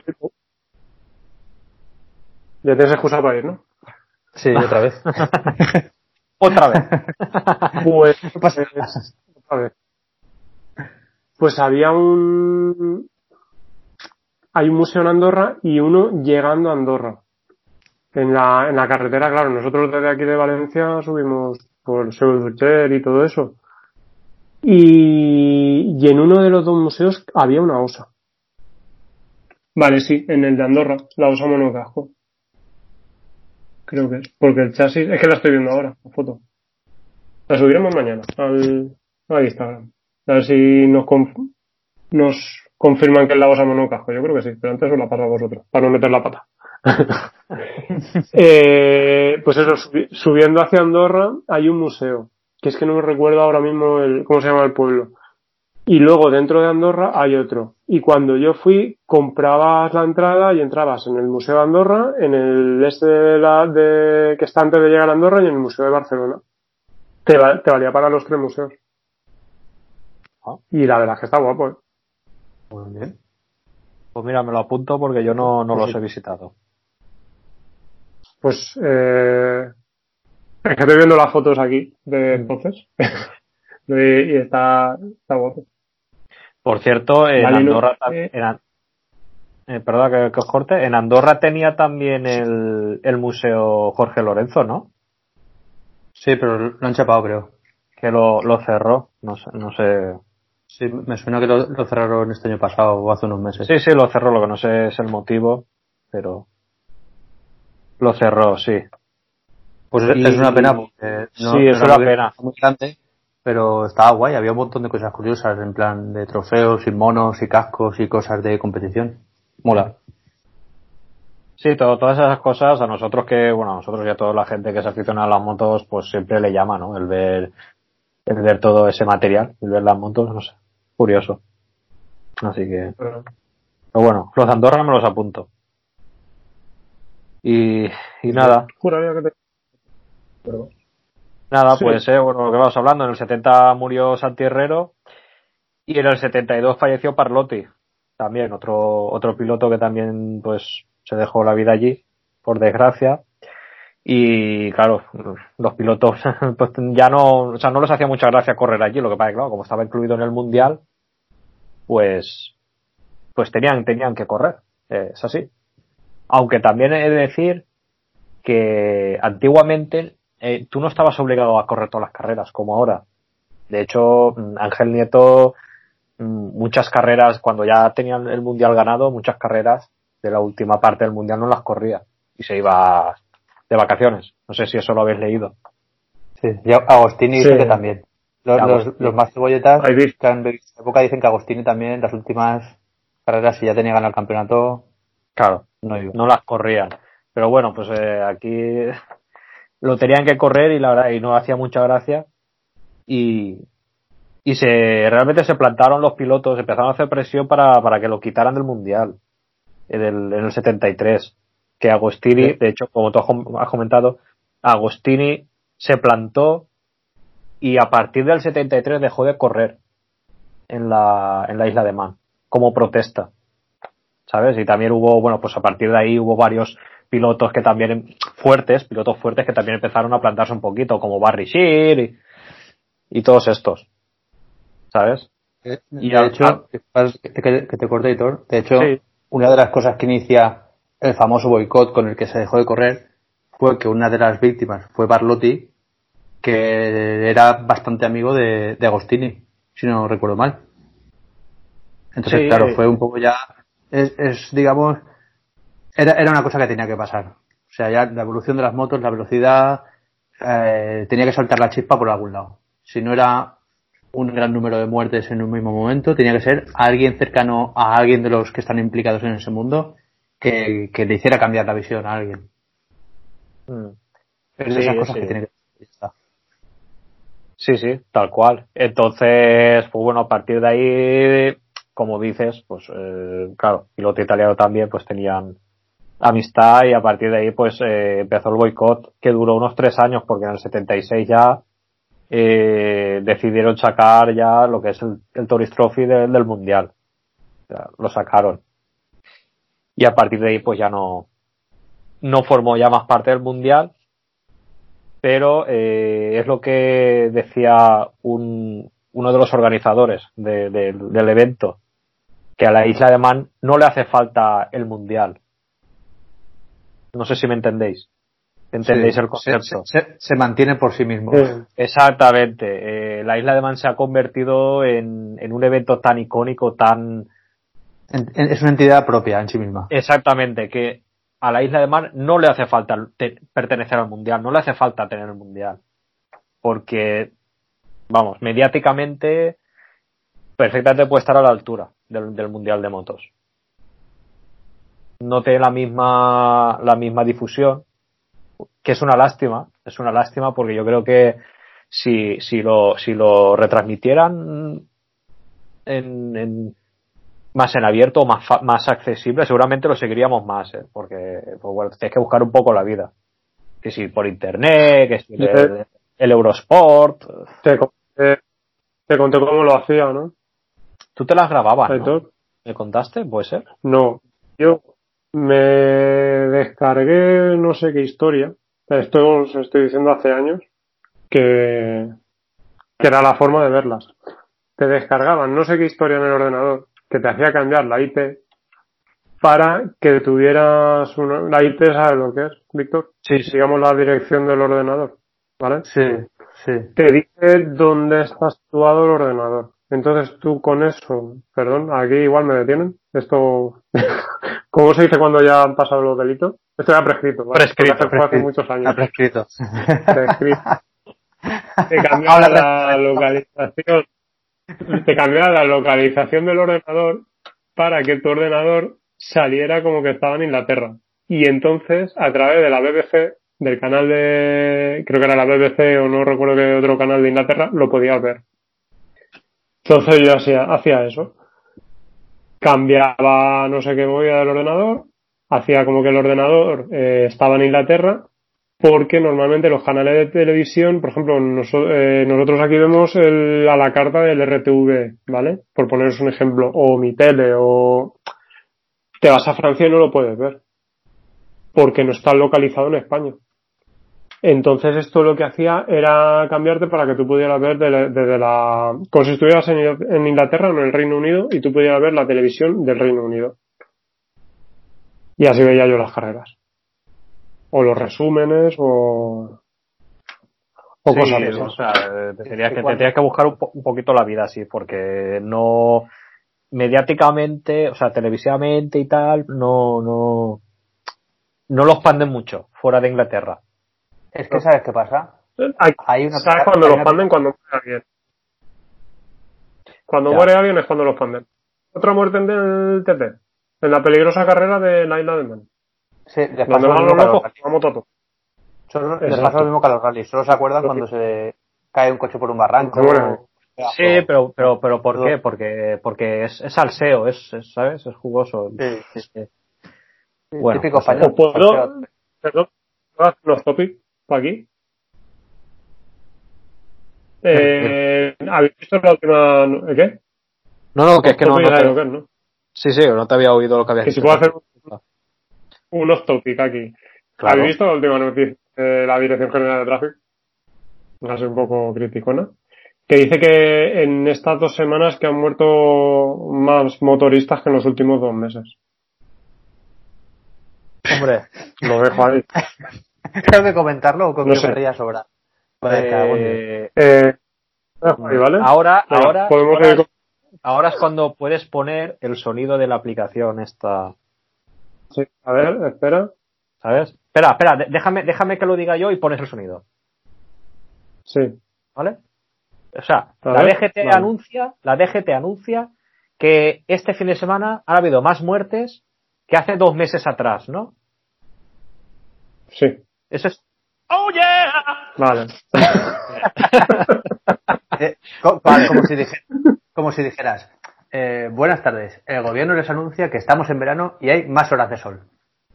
Pero, pero qué noticia de mierda es esa, Pero eso, eso qué dato es, ¿no? Espera, Madre, ¿cómo madre está? mía. ¿Qué has dicho? ¿Qué has dicho, Víctor? Repítelo. Que, que, que es una gilipollez, o sea, estamos en verano y hay No, más no, horas de no. sol. ¡Oh, Sí, sí. Vale, ya está. Vale. Sí, es que a- Mira, a veces, a bueno. veces el, el- No voy a opinar porque yo tengo, yo tengo una cruzada personal contra la DGT. Lo siento, pero paso de opinar. Pero lo que pasa que, pues, mm, pues muchas veces el, el salseo mediático, pues, tiene que, tiene que rebrotar. Es así. Por desgracia, sí. Por desgracia, sí. Bueno, con la isla Pero bueno, que- sí, ¿Puedo- sí, puedo volvemos, dos volvemos al hilo. ¿Puedo decir dos cosas antes de que se me olvide? Que me Sí. veo que se me va a olvidar. Que tengo esta cabeza privilegiada, sin memoria. Eh, a ver, eh, cuando yo empecé a ver el TT, ¿vale? Se podía ver a través de la aplicación misma de la carrera, que no sé si es que como soy un gran erudito de las nuevas tecnologías, nunca la conseguí hacer funcionar. O sea, me la descargaba y podía mirar cosas, pero nunca conseguía ver los vídeos. Ni el, ni el directo, no sé qué, soy así de torpe. Es por lo mismo, porque te localiza que creo que es por- era algo de eso, ¿no? Que, que estabas explicando tú. Sí. Pues, Sí. Sería algo de eso. Yo podía ver todas las actualizaciones que ponían en escrito y fotos y tal, pero lo que era en- en directo o el resumen del día nunca podía verlo. Entonces, buscando, haciendo pesados, haciendo el pesado por, por aquí, mirando en foros y todo eso, vi que hay aplicaciones de estas de para el móvil o los Android o las tablets que puedes ver 100 millones de canales de donde sea. Entonces, me enteré que hay un canal inglés o no sé si inglés o irlandés, que se llama ITV, como la inspección técnica de vehículos, ¿vale? Sí. pero, pero en televisión. Y, ahí- y se ve que hay cuatro canales, está el ITV, el 1, el 2, el 3 y el 4. Hay uno de ellos que todos los días, durante la semana de entrenos y de carreras, todos los días, a, si no recuerdo mal, sobre las 9 o las 10 de la noche, hace un resumen de ese día. Entonces yo lo seguí a través de ahí por si, lo digo por si a alguien le interesa, como desde aquí lo tenemos tan difícil para seguirlo, que se va, se busque una aplicación de esas o lo busque en internet y ese canal cuando se celebra la carrera, que este año no va a ser porque lo han anulado, a través de ahí lo puede ver, en inglés por supuesto. Y otra cosa es lo del que estamos hablando de por qué se dejó de correr. Aparte de lo que ha dicho Aitor, que es que uno de los que eh, perdió la vida, eh, la, la perdió allí, Parlotti, en la isla de Man. Sí. No, no me acuerdo. Sí, sí, sí. Aparte que el Parlotti era, además era un- se ve que era uno de los buenos de entonces y era amigo de, de Agostini. Ya veníamos de, de unos años que ya habían ocurrido varios accidentes, como el famoso accidente de la tragedia de Monza, que allí murieron eh, Jarno Sarine, que fue campeón de dos y medio, y era una de las promesas para el 500, y el otro, que era otro italiano, creo que era Pasolini, que también falleció en aquel accidente y también era uno de los Claro, eh, Renzo Pasolini. Entonces, ¿qué pasa? Eh, lo que estábamos hablando antes. Eh, todo evoluciona, las motos, las motos cada vez corrían más y había, era inevitable llegar al punto en el que se tenían que replantear, que plantearse seriamente eh, la cuestión de la seguridad. Porque al final, sin ir más lejos, mira, cuando todo esto empieza ya a tener, a mirarse más, el tener circuitos cerrados, con protecciones, aunque sean balas de paja, cuando todo eso se empieza a mirar, que es eh, hacia ya en la década de los de los 70, que empieza a cambiar, tú puedes ver, podemos ver motos, hay fotos de, de Kenny Roberts, por ejemplo, o Barry Shini, como decía Aitor, en el circuito, ¿cuál era? ¿Era Imatra o qué circuito era? Un circuito de estos de locos, de allá, no recuerdo qué país de aquí de Europa. El de Imatra Imatra el de la vía de tren. O, o Patija, sí. Es el de la vía vía- tren. Esa foto famosa de Barrisini con la, con la Suzuki negra y roja, esa, pasando por las vías. O sea, de ahí puedes tener, eso se supone que ya formaba parte de un circuito, pero no, aún estaba cambiando. Entonces, ¿qué pasa? Eh, lo que hablamos. O sea, esto había que pararlo. Sino que, si, mira de lo que estamos hablando. Estamos hablando de una media de dos muertes al año en este tipo de circuitos. Imagínate si no lo hubiéramos cambiado la cantidad de, de bajas que tendríamos a día de hoy.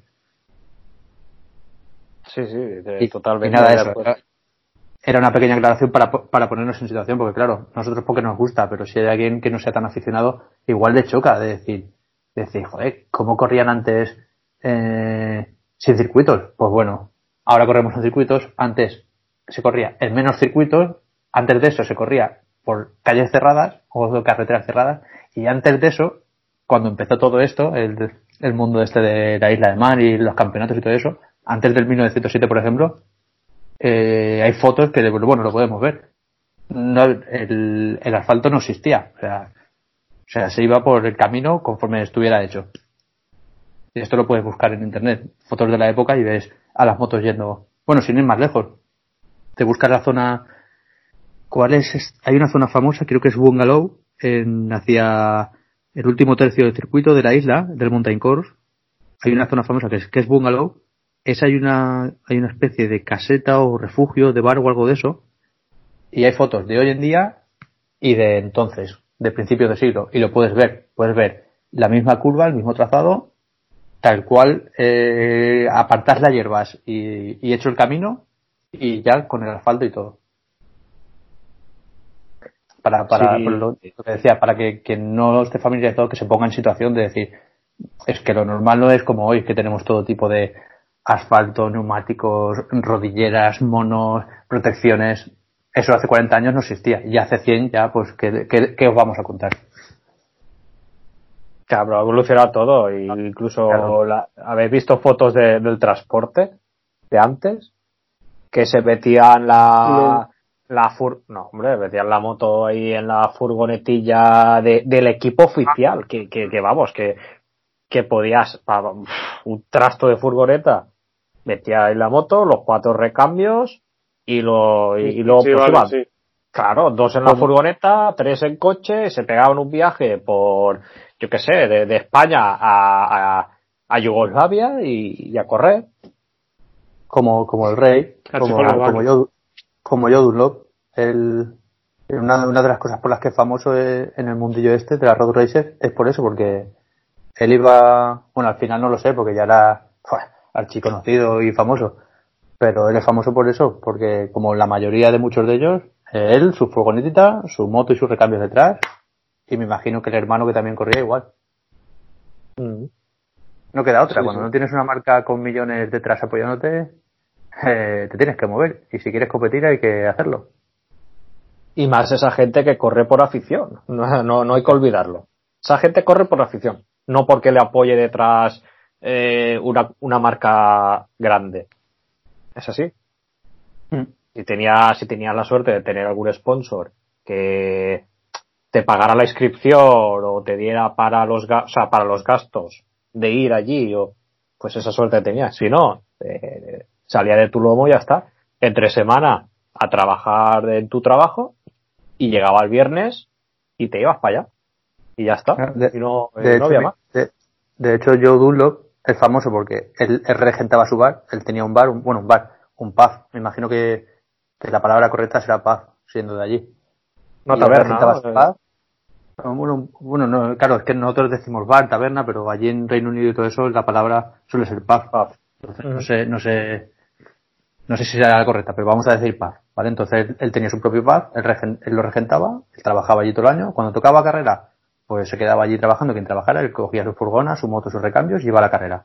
De hecho es famoso también, porque igual lo habréis leído, es famoso porque él creo que era hacia el final de, de su vida, de todos los años, cargaba su furgona con, con cosas para ropa, cosas para el colegio, no, comida no sé si cargaba, iba eh, desde, desde su casa hasta no sé qué país del este, no recuerdo exactamente cuál, iba con la furgona porque había hecho medio amistad, había hecho buena relación a raíz de ir a, a correr en road races, que también, de hecho, él perdió la, la vida en una road race en Tallinn, en Estonia, creo.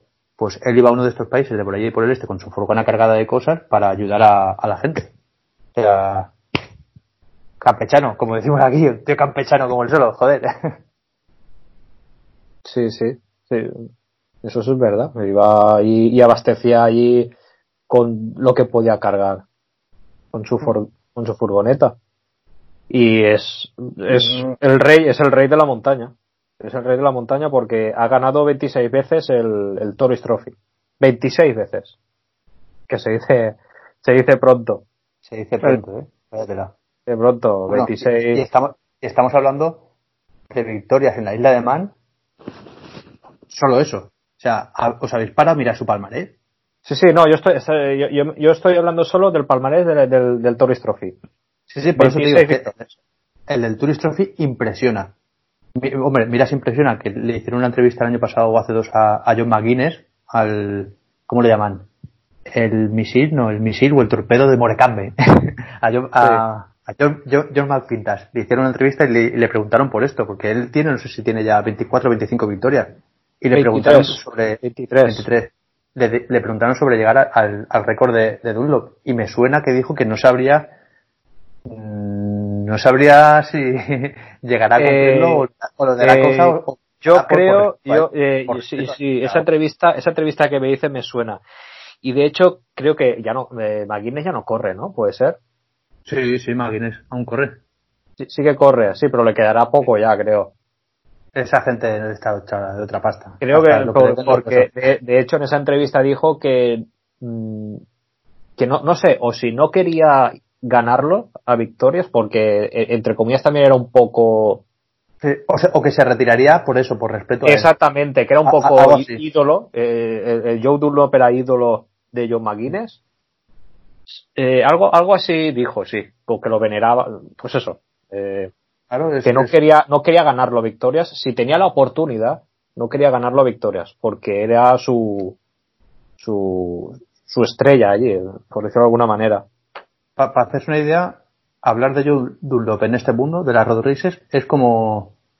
No sabría exactamente cuál sería el mejor ejemplo en el tema del mundial, pero me imagino que en el tema del mundial te tendrías que ir a alguien tipo Valentino o Agostini o, Pues, o algún piloto a así ver, que, que- de- que le rodee como un aura especial. Sí, de la, de- pues, de- del motociclismo actual, pues, un Valentino Rossi de la época de, o sea, de la época o de, de, de, de la, de la Road Race, de la, sí, de la Road Race Yo- en general.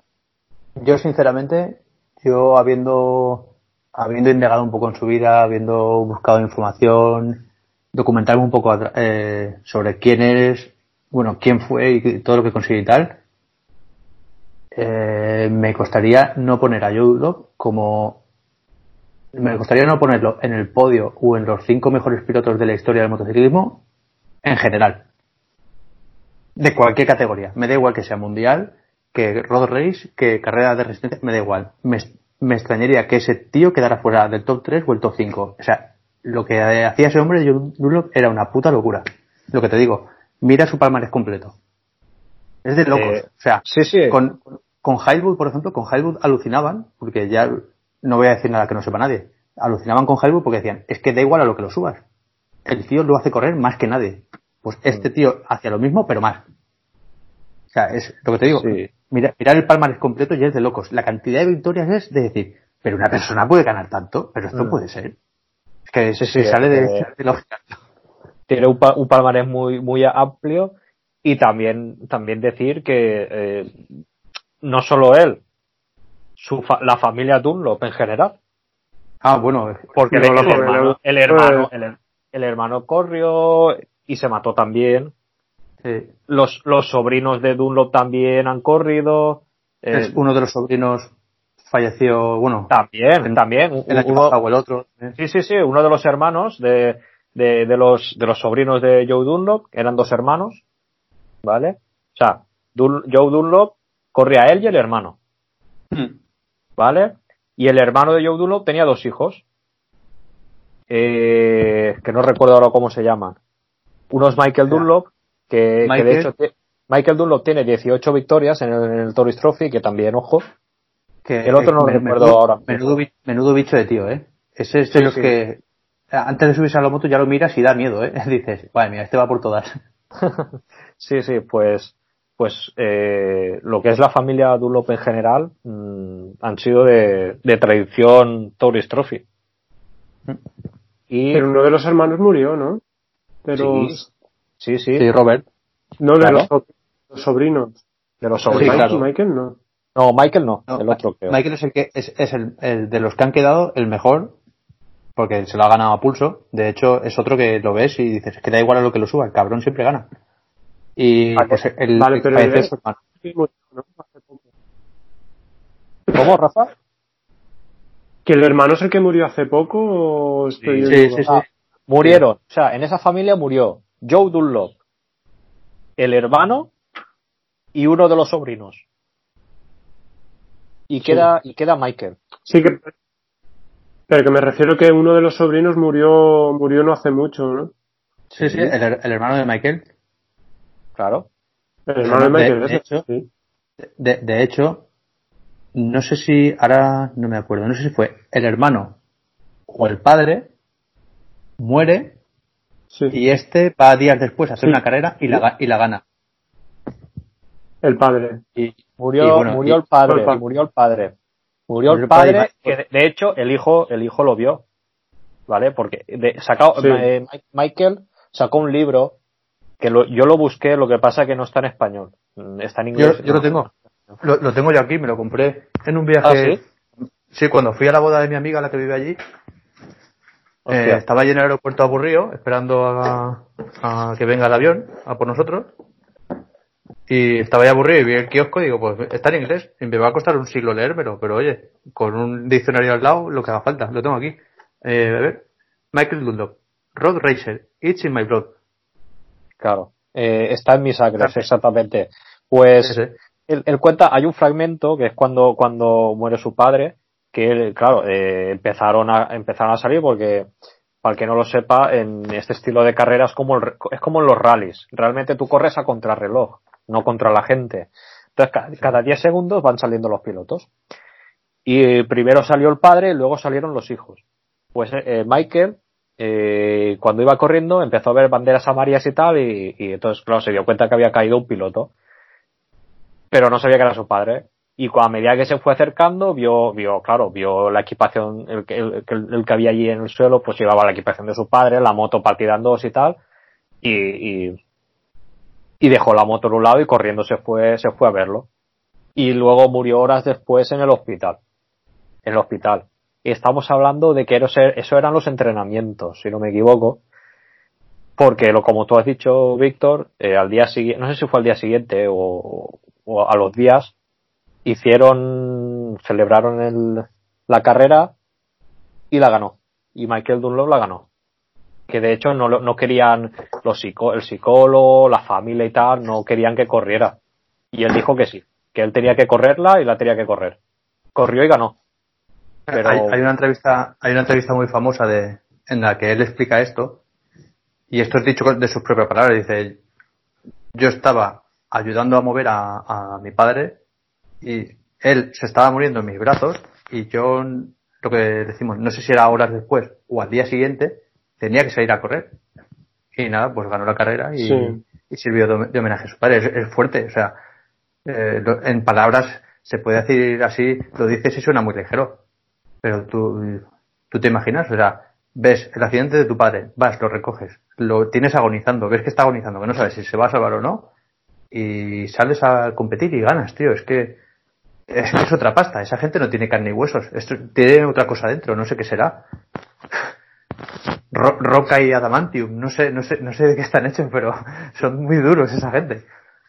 La verdad que es otra pasta. No, no. eh, es así, mucha, muchos pilotos eh, mundialistas les han propuesto el ir allí a correr y no, na- nadie, de hecho nadie, nadie va a correr allí, nadie.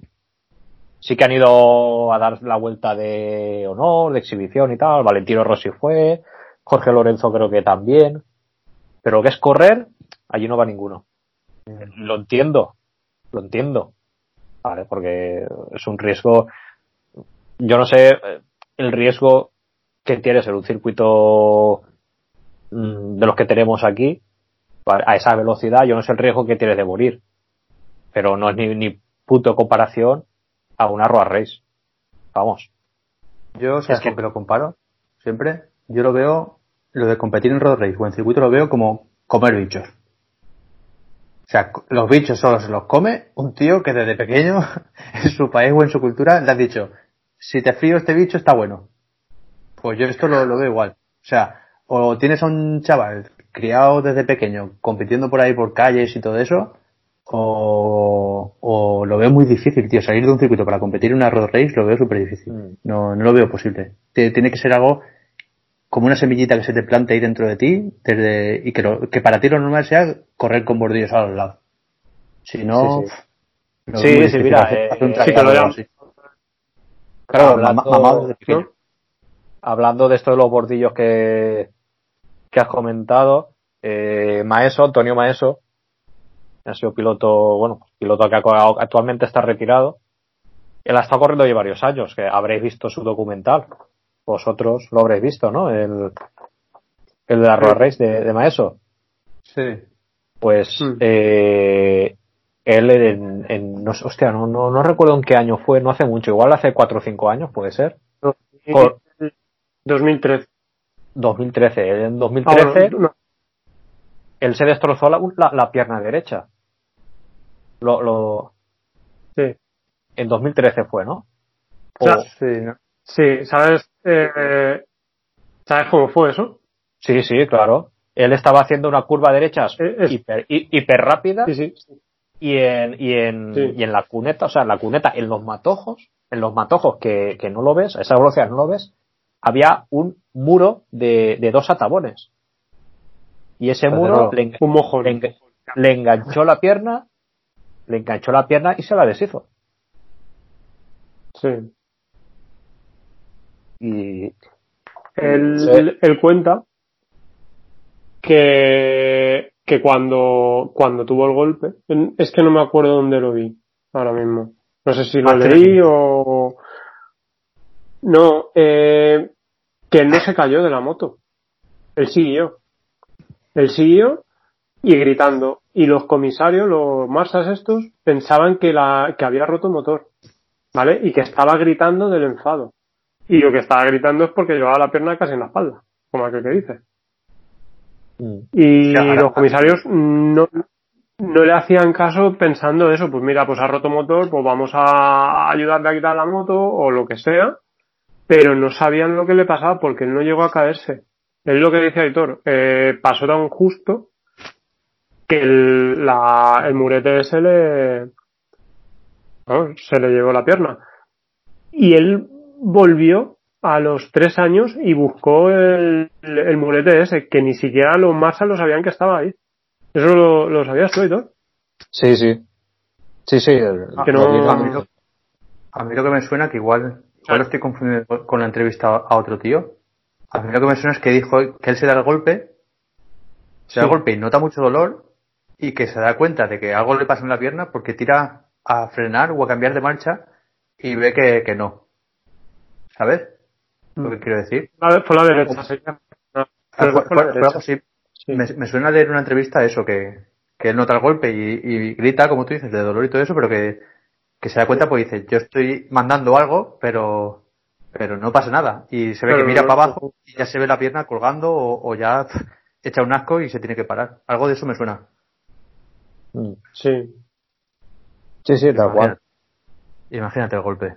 Un pedrolo ahí en medio, a una media de 210.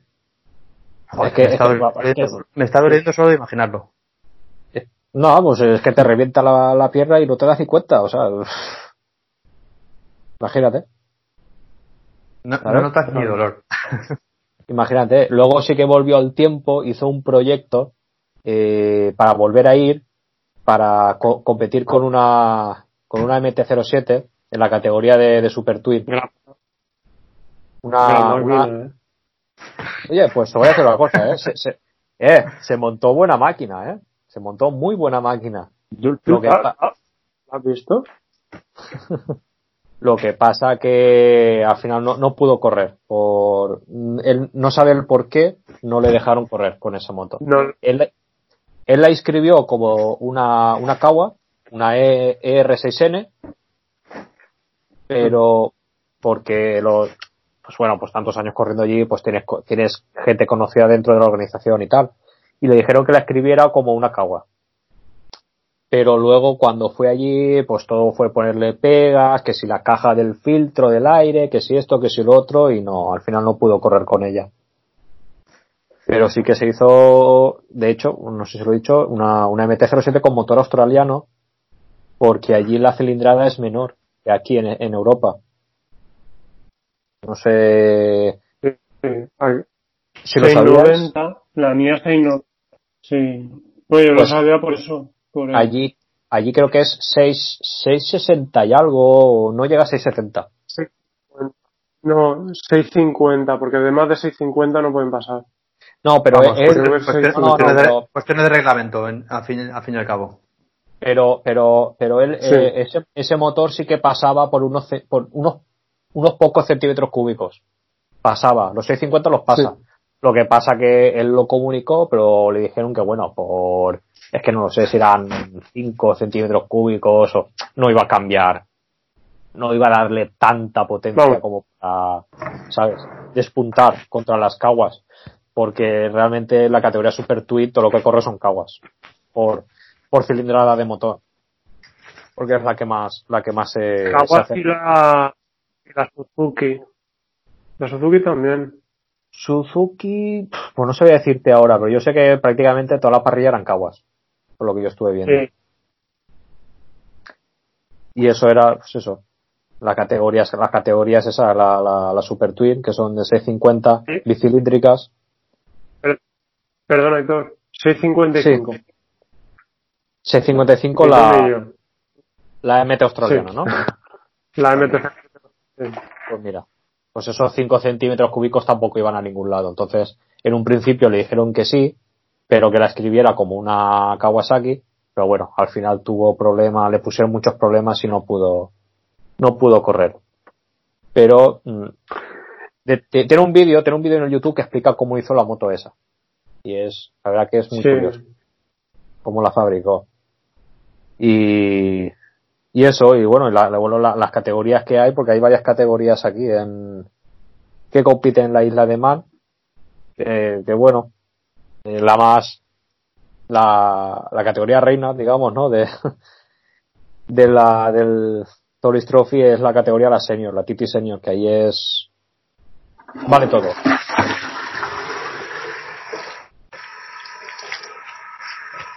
Eh, ¿a- a- ¿Alguien se está lavando las manos por ahí? Eh, lo siento, me habéis pillado. Ah, me ha dado una, me ha dado un apretón. Lo siento. La veo en directo. Quería, quería hacerlo de incógnito, pero lo siento, se ha oído.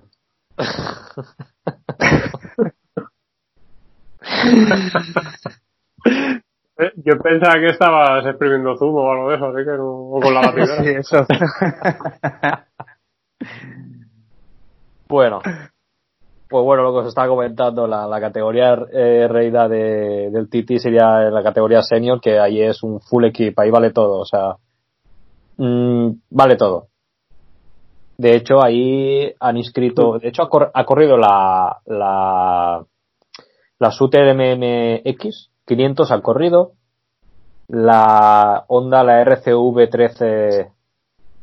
13S también ha corrido, que es la versión de calle, pero adaptada a, La Suter, espera. la Suter, perdona, Héctor, corre en, en senior, en la Su- ¿En serio? en senior. En, se- en senior, y no sé si en otra categoría más también puede ser. En la Lightway no, no. No, ahí, ahí no entraría porque se pasaría de, de motor de potencia. Pero por Yo por- cilindradas 500, ¿no? Sí, ya, de- pero, de- pero, pero, pero la tú, lightweight es que son hasta dos y medio, creo. En, en dos Pero- tiempos, por ejemplo. Eh, pero tú para- en senior, Mm. tú en senior, tú te puedes escribir con cualquier cosa. O sea, senior es todo vale. Tú te puedes escribir con una super twin, pero no vas a ganar. Eso tenlo claro. Claro. ¿sabes? Pues tú te puedes escribir. Entonces, eh, pues eso, eh, lo- lo- los pepinos más gordos están ahí. Porque ahí es full equip, ahí todo, todo. Meterse una, creo que es de 1000 el máximo. A mí Mm. vale todo. De hecho, corre también la, la Norton, la V4. ¿La habéis visto? Sí. La plateada. La exactamente, la que es carenada de espejo. sí. Esa es con la que corría. Le tocaba correr a Maguines este año o el año pasado eh, con ella. El año pasado. El año pasado co- corrí con ella. Pues es, es una, es una pasada, tío. Yo la he visto. Y antes, y antes de él, no recuerdo si fue Cameron Donald o James Hillier. No me acuerdo. Mm. Es una pasada de moto, ¿eh? Yo la he visto en fotos, obviamente, y una gozada, ¿eh? Ver la moto Está esa. muy, está muy guapa. Sí, sí, la verdad que sí. Pues eso, la categoría senior, o sea, ahí vale todo. Ahí no, no hay límite. Luego, la, la categoría por debajo de la senior sería la categoría supervise, que como la palabra bien dice, equivaldría a las mismas reglas que el mundial de, de supervise, o sea, motos derivadas de calle con especificación de supervise. Ya está. O sea, mm, con la especificación de cilindrada, de preparación y todo el rollo. Y luego por debajo de esta tendríamos la Super Sport 600, que pues eso, es motos de hasta 600 centímetros cúbicos y solo lo, lo que es, sería modificable es el, el tren delantero y... Neumáticos, que- creo, ¿no? Sí, bueno, los neumáticos, pero eso en todas. Pero las principales eh, cambios que puedes hacer es el tren delantero y la línea de escape. Es, son los cambios que, que puedes hacer. Ya no se puede tocar nada más. Y luego también estaría la Super Stock 1000, que esta aún se le puede tocar menos a estas motos, que solo se le puede cambiar lo que sería el silencioso y, y una puesta a punto de suspensión ya no se le podría hacer nada más. Y como hemos hablado antes, bueno, el- el- la categoría de Super Twin, ahí sí que las reglas que tiene que ser es que tiene que ser de 650 centímetros cúbicos y bicilíndricas. Ahí sí que se le puede hacer muchas cosas a la moto, porque de hecho acoplan carenados, le cambian tren delanteros, ahí les hacen a esas motos mil perrerías. No sé si las habéis visto, las fotos de las caguas. Mm. No parece ¿No un pare- cabos. ¿No parecen caguas? No, no, no, no, ni, ni mucho menos. Y luego tenemos también la categoría de sidecar de 600, que estos sidecars eh, cumplen, bueno, creo que cumplirían la, la especificación de motor, de motor como la Super Sport, que se le puede cambiar el escape y tal, pero tampoco se puede modificar nada in- interno del motor. Es un, en, en sidecar. Y bueno, Y te faltan las que más te gustan a ti, creo. Que ya no Las- sé si corren. Ah, el, la- el Titi Cero. Las, las el Titicero y todo. Eh, cuando no lo he nombrado será por algo.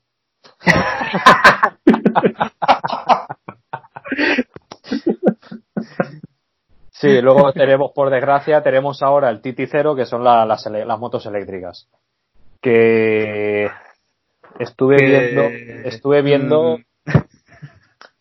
estuve viendo una modificación de una, de una Hayabusa con motor eléctrico para correr, bueno, ahí Hmm.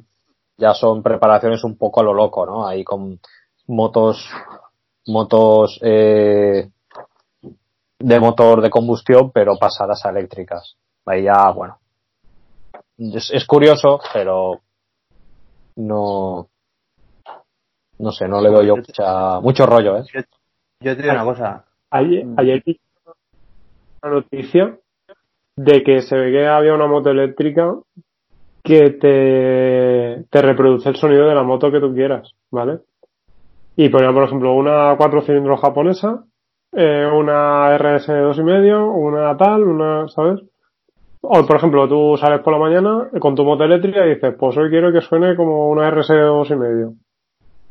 Lo pones y la moto va sonando como una RS dos y medio. Que al volver a casa quiero que suene como una cuatro cilindros japonesa, pues.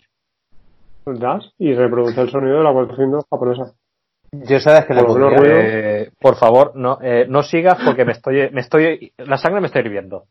Yo, No yo- yo le pon- yo me descargaría, yo me descargaría un- una pista de sonido del mejor sonido y, y el más identificable que, te- que le puedes poner. O el de la Vespa, o el del R5 y la Express. Tú arrancas un motor de eso y, y estés donde estés, sabes que es una Vespa, un R5 o una Express. Yo le pondría uno de esos tres a mi moto eléctrica. Hostia. Hay otro sonido también característico. ¿Vale?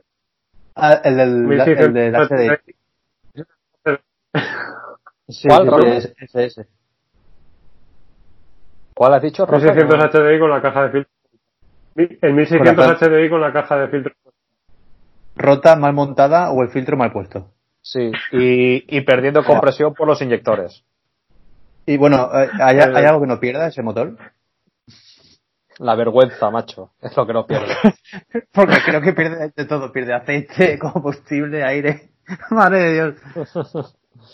El, el Ay, dinero lo pierdes también, claramente. Mía. Pero bueno, este es otro tema. No, no, no vamos a entrar en ese tema, ¿vale? Seguimos, Este vamos a seguir con el, No, con el- lo sentimos mucho, Eh, pero disculpad. vamos a dar un consejo práctico, ¿vale? eh, si alguna vez os ofrecen un 1600 HDI de, no sé, Peugeot, Citroën, Ford, Mazda o Volvo o Mini, mm, huir. Huir sin mirar atrás. Es un consejo que os damos de aquí, ¿vale? Consejo, consejo, consejo, patrocinado. Un consejo. consejo patrocinado por Si rompe que rompa. Exacto. No nos dais las gracias. No, ahora en serio. Eh, Huir sin mirar atrás. Yo es un consejo que os doy. Haced lo que queráis. Eh, Me lo venden muy barato. Vale. No lo compres. Pues para ti. Y nada. E- Esa es la respuesta. Me lo ¿De vende muy, pa- muy barato. Pues que la respuesta es a esa pregunta, a esa, a esa oración, la de no, me lo vende muy barato. Pues vale, para ti. Quédatelo. Vale.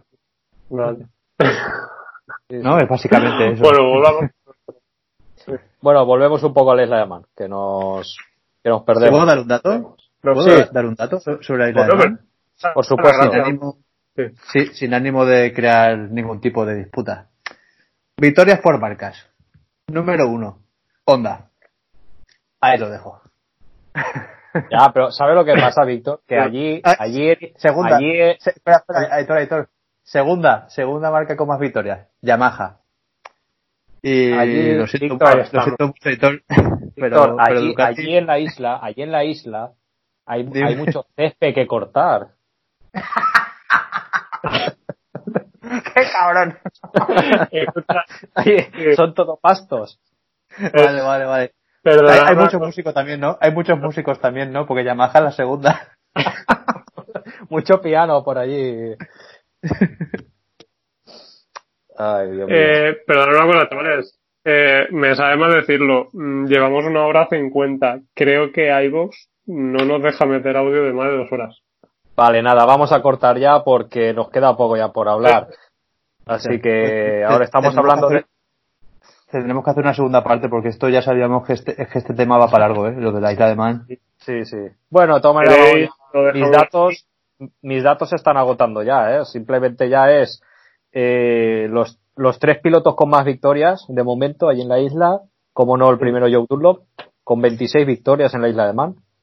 Le sigue McGuinness con 23 y el tercero, que sería el sobrino de, de Joy, Michael Dunlop con 18, que también se dice pronto, ¿sabes? Familia de, de pilotos. ¿Y sabéis que eres el el único en la historia de la isla de Man que ha ganado en todas las categorías en un mismo Tourist Trophy? Yo sí. Yo sí, Ian yo, sí, pero no sé pronunciarlo. Ian, Ian Hutchinson. Y a Hutchinson, que cuando Hutchinson. ganó, Hutchinson, 2010. como las correas, que Sí. cuando ganó... 2010 fue. Mm, 2010 creo que fue. 2010, sí. Pues ese 2010, posteriormente hizo una, una, una carrera en circuito corto y se reventó la pierna. Dato. Es verdad, tío. Sí, sí que ya, es verdad. ya ha, estado, ha estado desde el accidente hasta este año o el año pasado, que es cuando ha empezado a, a replantearse volver a, a competir, a intentar, o sea, a intentar competir al nivel al que estaba entonces. O sea, se ha tirado cuatro, cinco o seis años recuperando la pierna, de locos. Sí, sí, sí, pero es que pff, creo que le pasó una, no sé cuántas motos por encima. No, no, no, tú- pues eso. Que hizo una, una montonada guapa. Mm. Y ya, bueno, me- menos, menos, iba a decir, creo que menos en Sidecar ganó todas las competiciones de, de moto. Sí. Que, que ojo, eh, a sus cojones. Ahí lo dejo. Sí. Y nada, y yo con esto se me termina ya mi fuente de información. Sí. Un poco- Pues un poco yo, más. yo tengo más, cos- yo tengo Eh, más cosas que decir, eh. pero es que nos quedamos sin tiempo. Ya, es que el problema es eso. que creo, Es que este- es que no estoy seguro, ¿eh? No, no Nada, estoy seguro, pero creo que el, los podios a dos horas. Si de queréis todas dejamos- maneras, si, si os parece bien, de- lo, lo dejamos aquí. eh, haremos una segunda parte más adelante y, Sí. y ya está. Y, De- Yo creo que la segunda parte hablar de pilotos españoles que han corrido, que hay unos cuantos. sí, sí, hay unos cuantos, hay unos cuantos. Los últimos en correr, bueno, no, no los últimos, creo que ha habido otro chaval hace poco. Pero Sí. bueno, los contemporáneos, eh, Maeso y, y Romero. El, el último y que, Raúl Torras. que está, e- ese es el que está ahora más activo. Torras. El-. Exactamente. Raúl Torras. Es el chaval que está, que está ahora en activo. Pues nada, eh, dejamos aquí y lo dejamos pendiente de una segunda parte. ¿Vale, muchachos? Vale. Yo Perfecto, puedo, dar- chicos. puedo decir una pequeña cosa más por si alguien que puedo voy a decir una- un pequeño apunte por si alguien se queda con ganas.